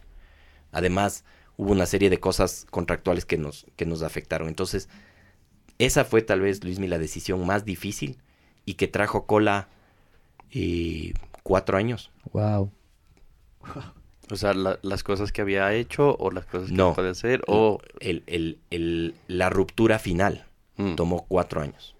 Ah, eh, se fueron deshaciendo de algunas cosas en la Poco operación. Primero que- un hotel a la vez, Ah, después se van se van terminando los otros contratos, vamos terminando los Eso contratos. sí genera impaciencia. Bueno, mucha impaciencia. Además de manejo, manejo político que yo, te soy sincero, lo tenía cero. Entonces ellos como operador veían que ya el camino estaba trazado para, para salir y ellos empezaron a hacer lo que yo también hubiera hecho, a ver, hacer el lobbying con los inversionistas de los hoteles y decir, Esa, pero esa parte que acabas de decir es clave, ¿no? Porque terminas diciendo, eh, tengo buenos o malos socios, finalmente, y no es que mañana porque se identifica algo, ¡ping!, sales. O sea, te- te- hay un camino que Claro. hay que, eh, que ir planeando la, la forma de salida, hay un costo altísimo alto. que no es plata. Sí. Claro, ¿no? y que tú no lo, tú no lo dimensionas financieramente. Yo te puedo decir que durante esos cuatro años yo estuve dedicado el 60-70% de mi tiempo a resolver ese tema Que no se podía dimensionar en el... en, en su momento. Eh, siempre dijimos, bueno, a ver, en- el- este se vence en tal fecha, este se vence en tal fecha, entonces nos vamos a tener que ver de aquí la cara. En realidad eran cinco o seis años, logramos resolverlo un poquito antes. Pero el 60-70% de mi tiempo estaba dedicado a eso. Y tenía yo un equipo oper- operativo que me, me soportaba las operaciones que íbamos tomando.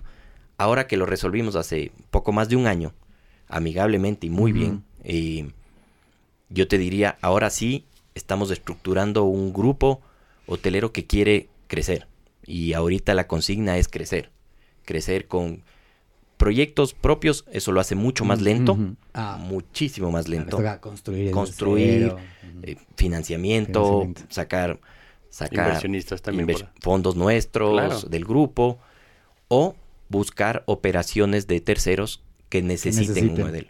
Y donde nos dif- diferenciamos nosotros es que, y esto siempre lo digo y les digo a, los, a mis posibles clientes, les digo, la diferencia está en que yo em- empecé con el sombrero de propietario Ajá. y ahora soy operador. Y sé un poco lo que está sé lo que usted, Ajá. los que ustedes están buscando y, y- y mi modelo de fees es acorde a lo que tú ganes. No, yo no gano de una. Ajá. Yo gano cuando tú como tú propietario, porque tú pusiste el riesgo. Que es volver, al volver al, al ganar, ganar. Exacto.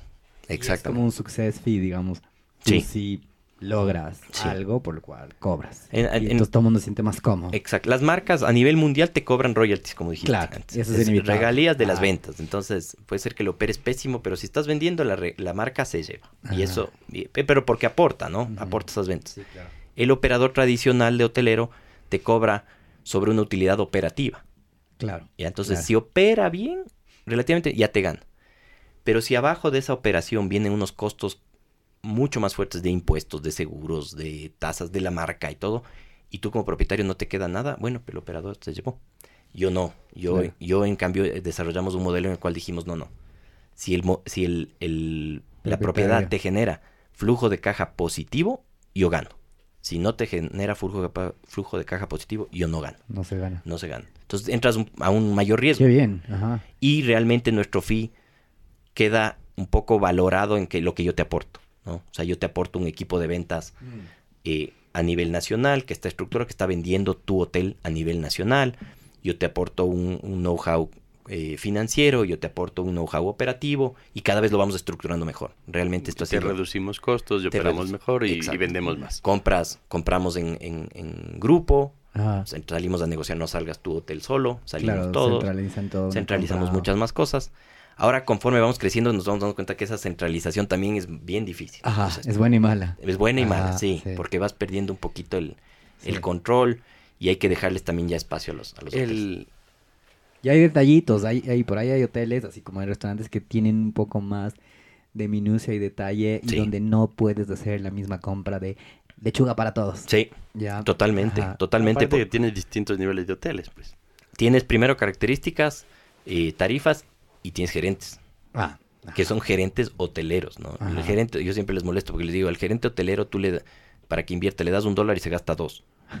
Porque les encanta y es, son mucho de, son, Claro. son, son gente de mucho detalle, Sí, ¿no? Sí, sí. Y, y- De experiencia, de tal. y- y ahí hay, hay diferentes gustos y Sí. sabores, no son robots. Entonces, el gerente le gusta, al gerente le gusta que eh, tener de una manera su restaurante y puede ser que la misma marca en Quito y en Guayaquil sean distintos, porque el gerente son distintos.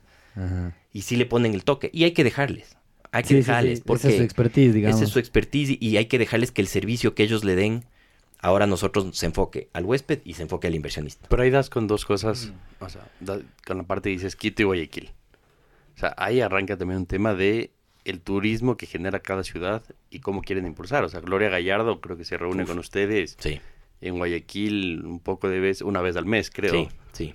Eh, tratando de impulsar que Guayaquil tenga eventos y tratando de que se llenen los hoteles. ¿Eso pasa acá? Menos.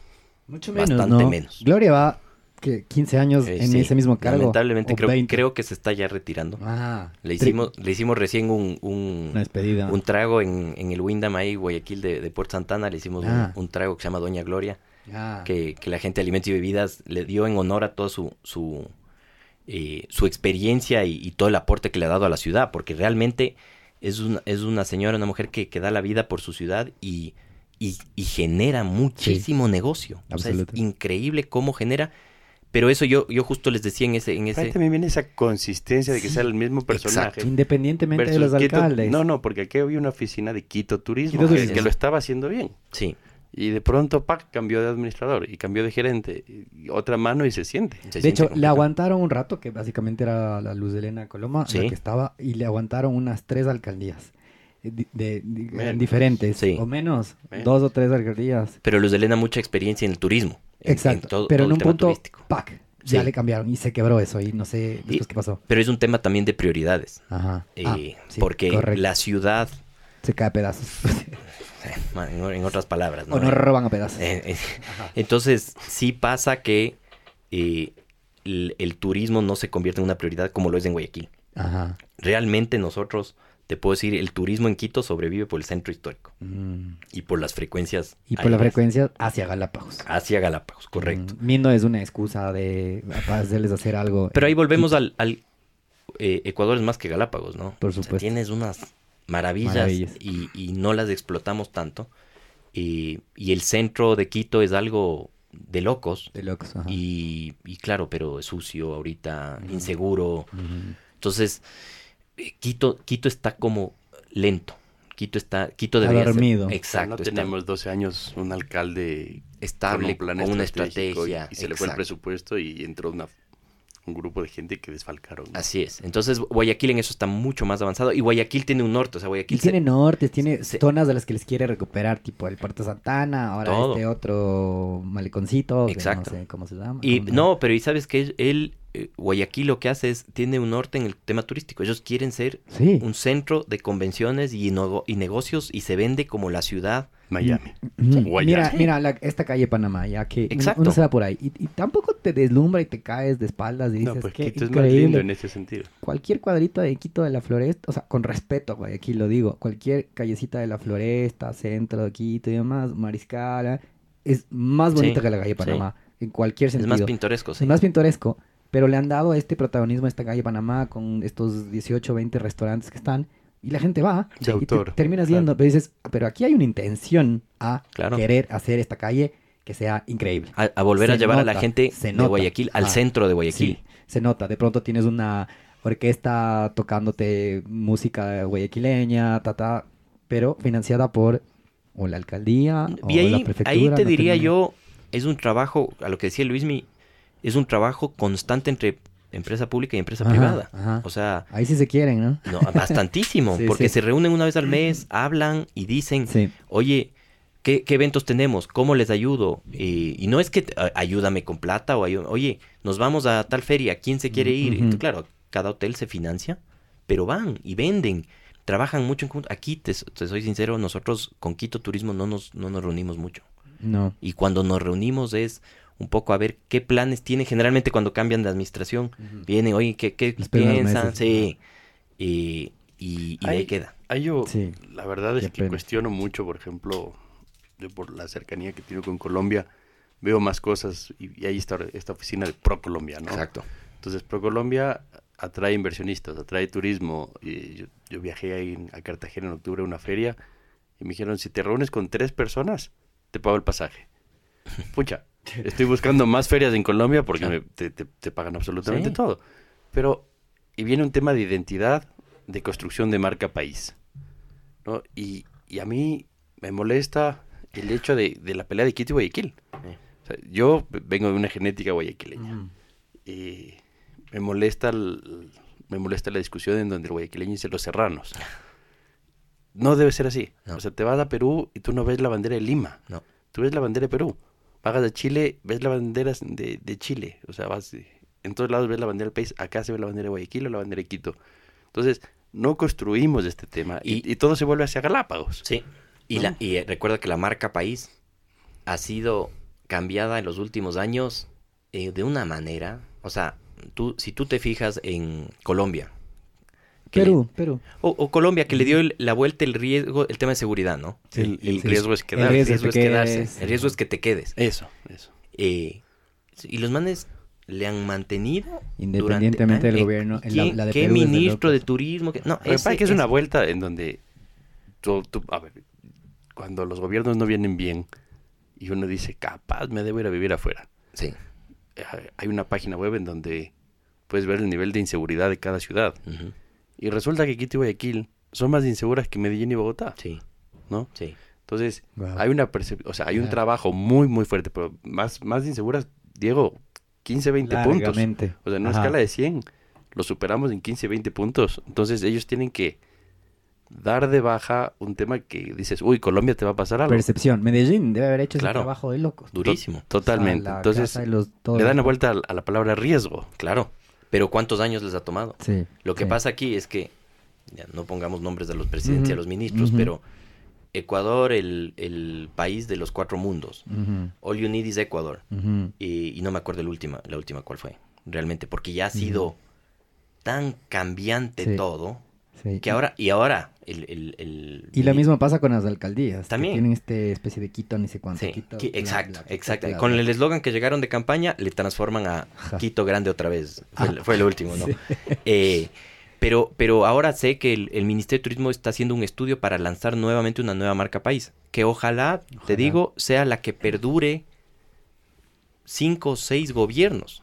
Lo, lo dudo. Lo dudo, dudo. dudo mucho. Pero, pero seamos optimistas. Lamentablemente, Sí, ojalá. Lo Porque primero cada, que tenemos que hacer es bajar la bandera de la ciudad. O sea, parece broma, pero hay que hacerlo. Pero, pero tiene que el ministro turis- de turismo que llegue después del siguiente gobierno decir, ok, voy a, lo que él hizo no es tan malo, Mm. voy a seguir y voy a apoyar y voy a salir a vender el país. Consistencia. Consistencia completamente. Ahí Eso se no necesita una continuidad donde el nuevo tenga, esté a la altura de respetar y reconocer los méritos del, del pasado Y que- ministro que puede haber sido de oposición, de otra ideología, de lo que sea. Es, el nuevo es el que tiene que tener la categoría Correcto. del Quítale el toque político en, Ajá, en esa por posición. una cosita, o sea, por lo menos en el turismo. La consistencia se viene, por ejemplo, Ecuador.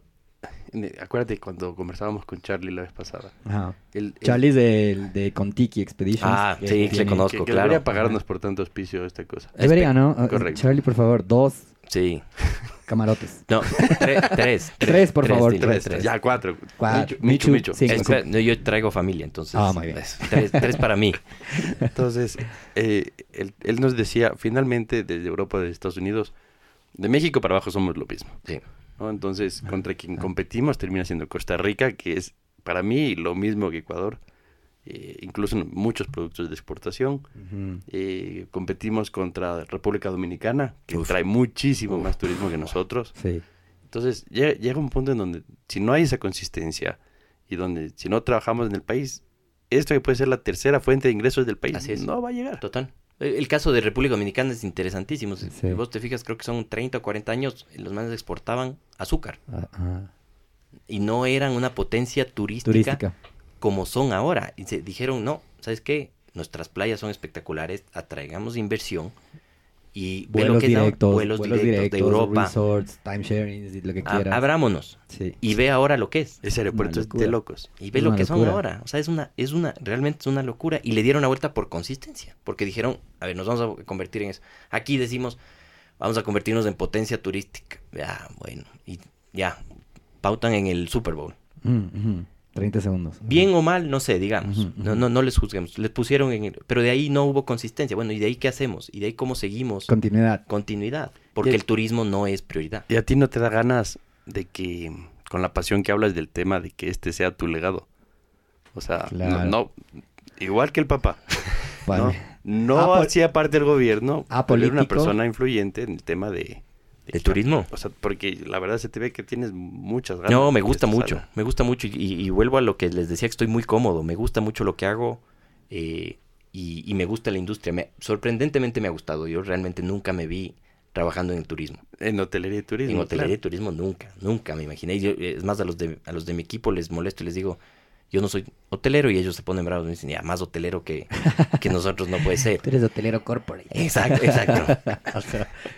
Eh, pero, pero sí, yo te digo, no, no pienso cambiar de industria, Mm. cambiarme de posición, no solo por la posición familiar que tengo en el grupo, eh, sino porque realmente sí me gusta. Me, me parece un... un- me- a- quien me vendió la idea fue mi papá Mm. y, y él le apostó mucho al, al, al turismo porque dijo, eh, cuando él salió de la banca, dijo, oye, la industria que me parece que tiene un potencial en el, Sí. en el Ecuador, obviamente no pensó en la pandemia, pero Claro, nadie se Nadie. imaginaba, por supuesto. pero, pero en su momento él dijo, es el turismo. Es el Sí. turismo es una, eh, en sus términos económicos, esa es la fuente de, export- de, exportación, trae divisas y, y te habla todo en tema, Sí, eh, sí. términos técnicos económicos. Pero, De, cual- de cualquier domingo. exacto, de domingos después de- del postre. Eh, pero eh, él le vio así y me ha convencido mucho así, porque además en, en su momento dijo, eh, la, la familia necesita de cierta manera tener un negocio que pueda abrir y que no sea solo el modelo financiero que él tenía con, con mi hermano. Claro. Entonces, eh, ahora hay, como, como decías Luis, hay la posibilidad de en su momento ofrecer trabajo Mm. a más miembros de familia o a más amigos y, Ujú. ir creciendo. Sí, Entonces, ese, es, sí. ese es un poco el, el objetivo. Chistoso porque mi papá cuando decide invertir en el hotel del aeropuerto, Ya. nadie creía en ese hotel. Yo Mm. tampoco, sinceramente. Yo decía, ¿quién se va a quedar aquí el primer día? Le pusieron otro más adelantito, ¿no? Después, sí, Ajá, claro. Eh, el primer día, yo decía, ¿quién, ¿quién va a entrar por esa puerta? O sea, todo el mundo quiere irse a quedar en Quito. Y sorprendentemente ha sido, realmente ha sido muy bueno. Es, es un hotel exitoso en la ciudad. Ajá. Eh, la ubicación. Y tienen este, este deal del parqueadero que El- te trae. te- Exacto. Porque ir al aeropuerto es, es como una desgracia viva. O sea, es generoso, pero afuera te cobran eso y 10 veces más, ¿no? Ajá, ajá. Oye, Claro, yo, claro. yo ofrecí hacer esta pregunta a partir de, de hace 15 días. Hablamos de tu papá, pero no hablamos de tu mamá. ¿no? Y cómo, cómo es esa, esa mamá o esa esposa de este empresario banquero. Me explico que, que, que se tuvo que fajar con un montón de cosas. y salen cuatro hijos. Tenemos de enfrente al menos chévere. Al, más chévere. No, O sea, Al más, porque si te fijas, es, que esto es como un trabajo del, de- del colegio. Primero haces un borrador, El primero haces viene el segundo dañadito, borrador, ta, ta, ta, tercero, ta, y ahí viene el trabajo final. ah, pasado a limpio. Exacto. El que, se, entre- el que se entrega y se imprime. Yo creo Eh. que se calcó nomás. A ver, tu, tu papá se llama Belardo y tu mamá. Mi mamá se llama María Eugenia. María Eugenia, tu mamá. Eh, mi mamá es una, una persona eh, súper fuerte, muy, muy fuerte, y con un carácter que, que para estar al lado de, del economista requiere ese Mm. carácter. Ujú. Eh, ella siempre ha sido ama de casa, eh, se dedicó a nosotros Mm. toda la vida. Eran cuatro igual, ¿no? Cuatro, pero, pero con un, un lapso de tiempo muy grande. O sea, mi hermano Mm. mayor, yo soy el último, pero mi hermano mayor me lleva 12 años, pero de ahí viene mi, mi hermana, que entre los dos hay tres, entre mi hermana y mi otra hermana hay cuatro, y entre mi, la hermana que me sigue a mí y yo hay cinco. Cinco años. Cinco años. Entonces mi hermana, mi, perdón, mi mamá, Broche de oro, dices tú. claro, Ah. obvio. Correcto. Ya no tuvieron que, ya no tuvieron que educar mucho. ¿verdad? Eh, entonces ella, si tú te fijas, yo, yo me acuerdo más o menos desde el año 88 que se graduaba mi hermano. Entonces imagínate, echa para atrás 18 años. Hasta que me gradué yo en el 2000. O sea, desde el 70 Mm. que nació mi hermano al 2000 estuvo dedicada 100% A a, sus, hijos. a sus hijos. 30 claro. años. Y, y siempre nos, nos ha inculcado eh, el no ser vagos, el trabajar, Ajá. eh, el ser humildes, o sea, seas lo que seas, que seas una persona humilde, una persona de bien, una persona trabajadora. eh, y ahora ella se ha volcado mucho más a la atención, no, no sería atención en realidad, a- al estrés de sus nietos. Al cuidado. No, Ajá, ese es al gozo de los al- nietos. al gozo, pero- minería, al- ajá. Pero, pero es una persona que se preocupa mucho, Mm. muy preocupada. Viene, ya viene de su ADN. Mm, Mi mm. abuelo era muy preocupado. Mi hermano es muy estresado de las cosas. Entonces mi mamá, a ella le, le afecta mucho y se estresa mucho por Tipo de que estén aprendiendo que, bien. esté, tal que esté tal. todo bien. se- Pero lo que vemos y el resultado, los cuatro son muy campeones. Es la mano de ella. Sí, total, totalmente. Le molestamos a mi papá porque mi papá, o sea, yo cambio pañales. Él no cambió nunca. Nunca un ¿Qué es eso? Claro. Claro. Y él me decía, "¿Y tú cambias pañales. Sí. Qué, qué poco hombre. Sí. y, no, y, y no tienes hijos hombres. Qué poco hombre. ¿no? Chancleta. Exacto. Eh, pero es de ella, es de ella definitivamente. Y él, y él le da el crédito a ella. Eh, con mi papá, mi papá trabajando toda la vida mucho, mi papá llegaba muy tarde, eh, no le veíamos mucho, eh, pero las, digamos, las malas not- notas sí les tenías que, que Claro, mostrar. firmar papá. la libreta. Sí. Ajá. Pero eso es como tu mamá te dice, anda y muéstrale a tu papá, yo no te firmo esta libreta. Exacto, exactamente. Esa es una frase de Y, cajón. y mi mamá, y nos reímos con ella porque le decimos, eh, y cuando sacábamos mala nota, buena nota le decíamos, eh, pero premianos. Ella te decía, no, es tu obligación. Eso es lo que esperaba. Eso es de lo que yo espero. Ajá. Y si sacabas mala, ah, estás robando el trabajo de tu padre. No. Oh. Oye, ¿y por qué con papá ambateño no eres del Macará? O del técnico Mi universitario. papá, mi ¿Y eres papá es hincha de para esto? de la liga, racionalista. ¿No jugó tu papi en la liga? No, No. mi papi fútbol. Uy. no. Eh, mi papá es hincha de la católica. De la Chatorey. Mi papá es hincha de la católica. Creo que en, el- en Ambato le gustaba el Macará. Por eso él dice que le gusta el celeste y que, eh, y que realmente ese es el, el color de sus, de sus equipos. Ah. Eh, pero yo creo que nu- no fue nunca tan futbolero. Cuando nació mi hermano se empezó a volver más futbolero. Y, pero mi hermano se hizo de la liga. Y mi hermano es el que a mí me, me convence a hacerme de, de la liga y por eso soy campeón de la Copa Libertadores, y etcétera. El, Bien, bien, el- otro liguista. Exacto. El, el sábado o el domingo. Este es barcelonista. Sí, este, ¿no? Sí, claro. sí, maravilla. El Y sábado juega la- mal fútbol. bien, Eso, pero eso creo que sí la mueve. No parece, pero sí creo. No parece. No parece. el tamaño de Messi dice todo. Oye, este. Me, me reía porque el domingo fui con mis hijos al estadio de Liga a ver Mm. el lanzamiento de la, de la nueva La camiseta. Por varias razones, Sí. ¿no? Y ¿Son hinchas de la liga? no yet, pero yo creo que en el tiempo van van a hacer. terminar Sí, haciendo. sí. Mi papá finalmente mono, emelexista, y cuando estamos en Quito, el man dice, emelexista va a ser el único, y me hace a mí barcelonista para que no me maten. Claro. o sea, Barcelona llena estadios, de Emelec sí no hay- pasa nada. Claro, aquí sí hay barcelonistas. El, Quito, digamos. Pero en el caso de mis hijos, si es que algún rato toman esa definición, está bien, para que disfruten del fútbol y, y- y- y- y lo gocen. Pero lo que era gracioso es que hoy por hoy mis hijos son hinchas de este equipo. A mí me gusta el Barça en España, Claro. ¿no es cierto? Mm, Y, A todos. y- y, o sea, es como, ya, básicamente, a mí me gusta Barcelona y Guayaquil. Mm. A mi mujer le gustaba el Deportivo Quito y mis hijos son hinchas del Barça. Hijo, por la camiseta claro, y por el escudo. Mezcla, buena mezcla. Claro. Buena Ah, mezcla. más, o menos sale así. Pero finalmente lo que le decía a mi hijo, me decía, ¿por qué a cada rato nos dedican una canción? Porque la barra de la liga le da a. Barcelona. Incluso hicieron una bandera en contra de Barcelona en el lanzamiento que decía eh, la copa se ve y no Sí, se claro, toca. claro. Con escudo amarillo, ¿no? Ah, Entonces le decía, no te preocupes, a todos los estadios a los que vamos nos van a dedicar dos Claro, o tres cancioncitas, claro. pero es porque somos importantes. Pues, Sí, al que no es importante no le dedican canciones. Sí, sí, sí. Sí, Diga- sí, sí, digamos que sí. Digamos que sí. digamos que sí. Bueno, llegamos al, al Sí. cierre y señor La- Spin escoja la, la, la pregunta. Como ruleta, sí. Ah, hay varias. Hay tres que a veces escogemos, pero em, yo te diría que em, te preguntaría, ¿qué tienes en mente a nivel personal, profesional, eh, en, los en los próximos 12 meses del próximo año y tal? Que puedas develarlo. si es que es empresarial, digamos. Qué buena pregunta. Ajá. Clan, le cambiamos la Sí, respuesta. sí, vaya. yo venía yo preparadito, el sueño. Así, Paulita, le, le voy a decir este tipo de... Pero Ahora te puedo no. preguntar el sueño No, también. no, no, no, no, no.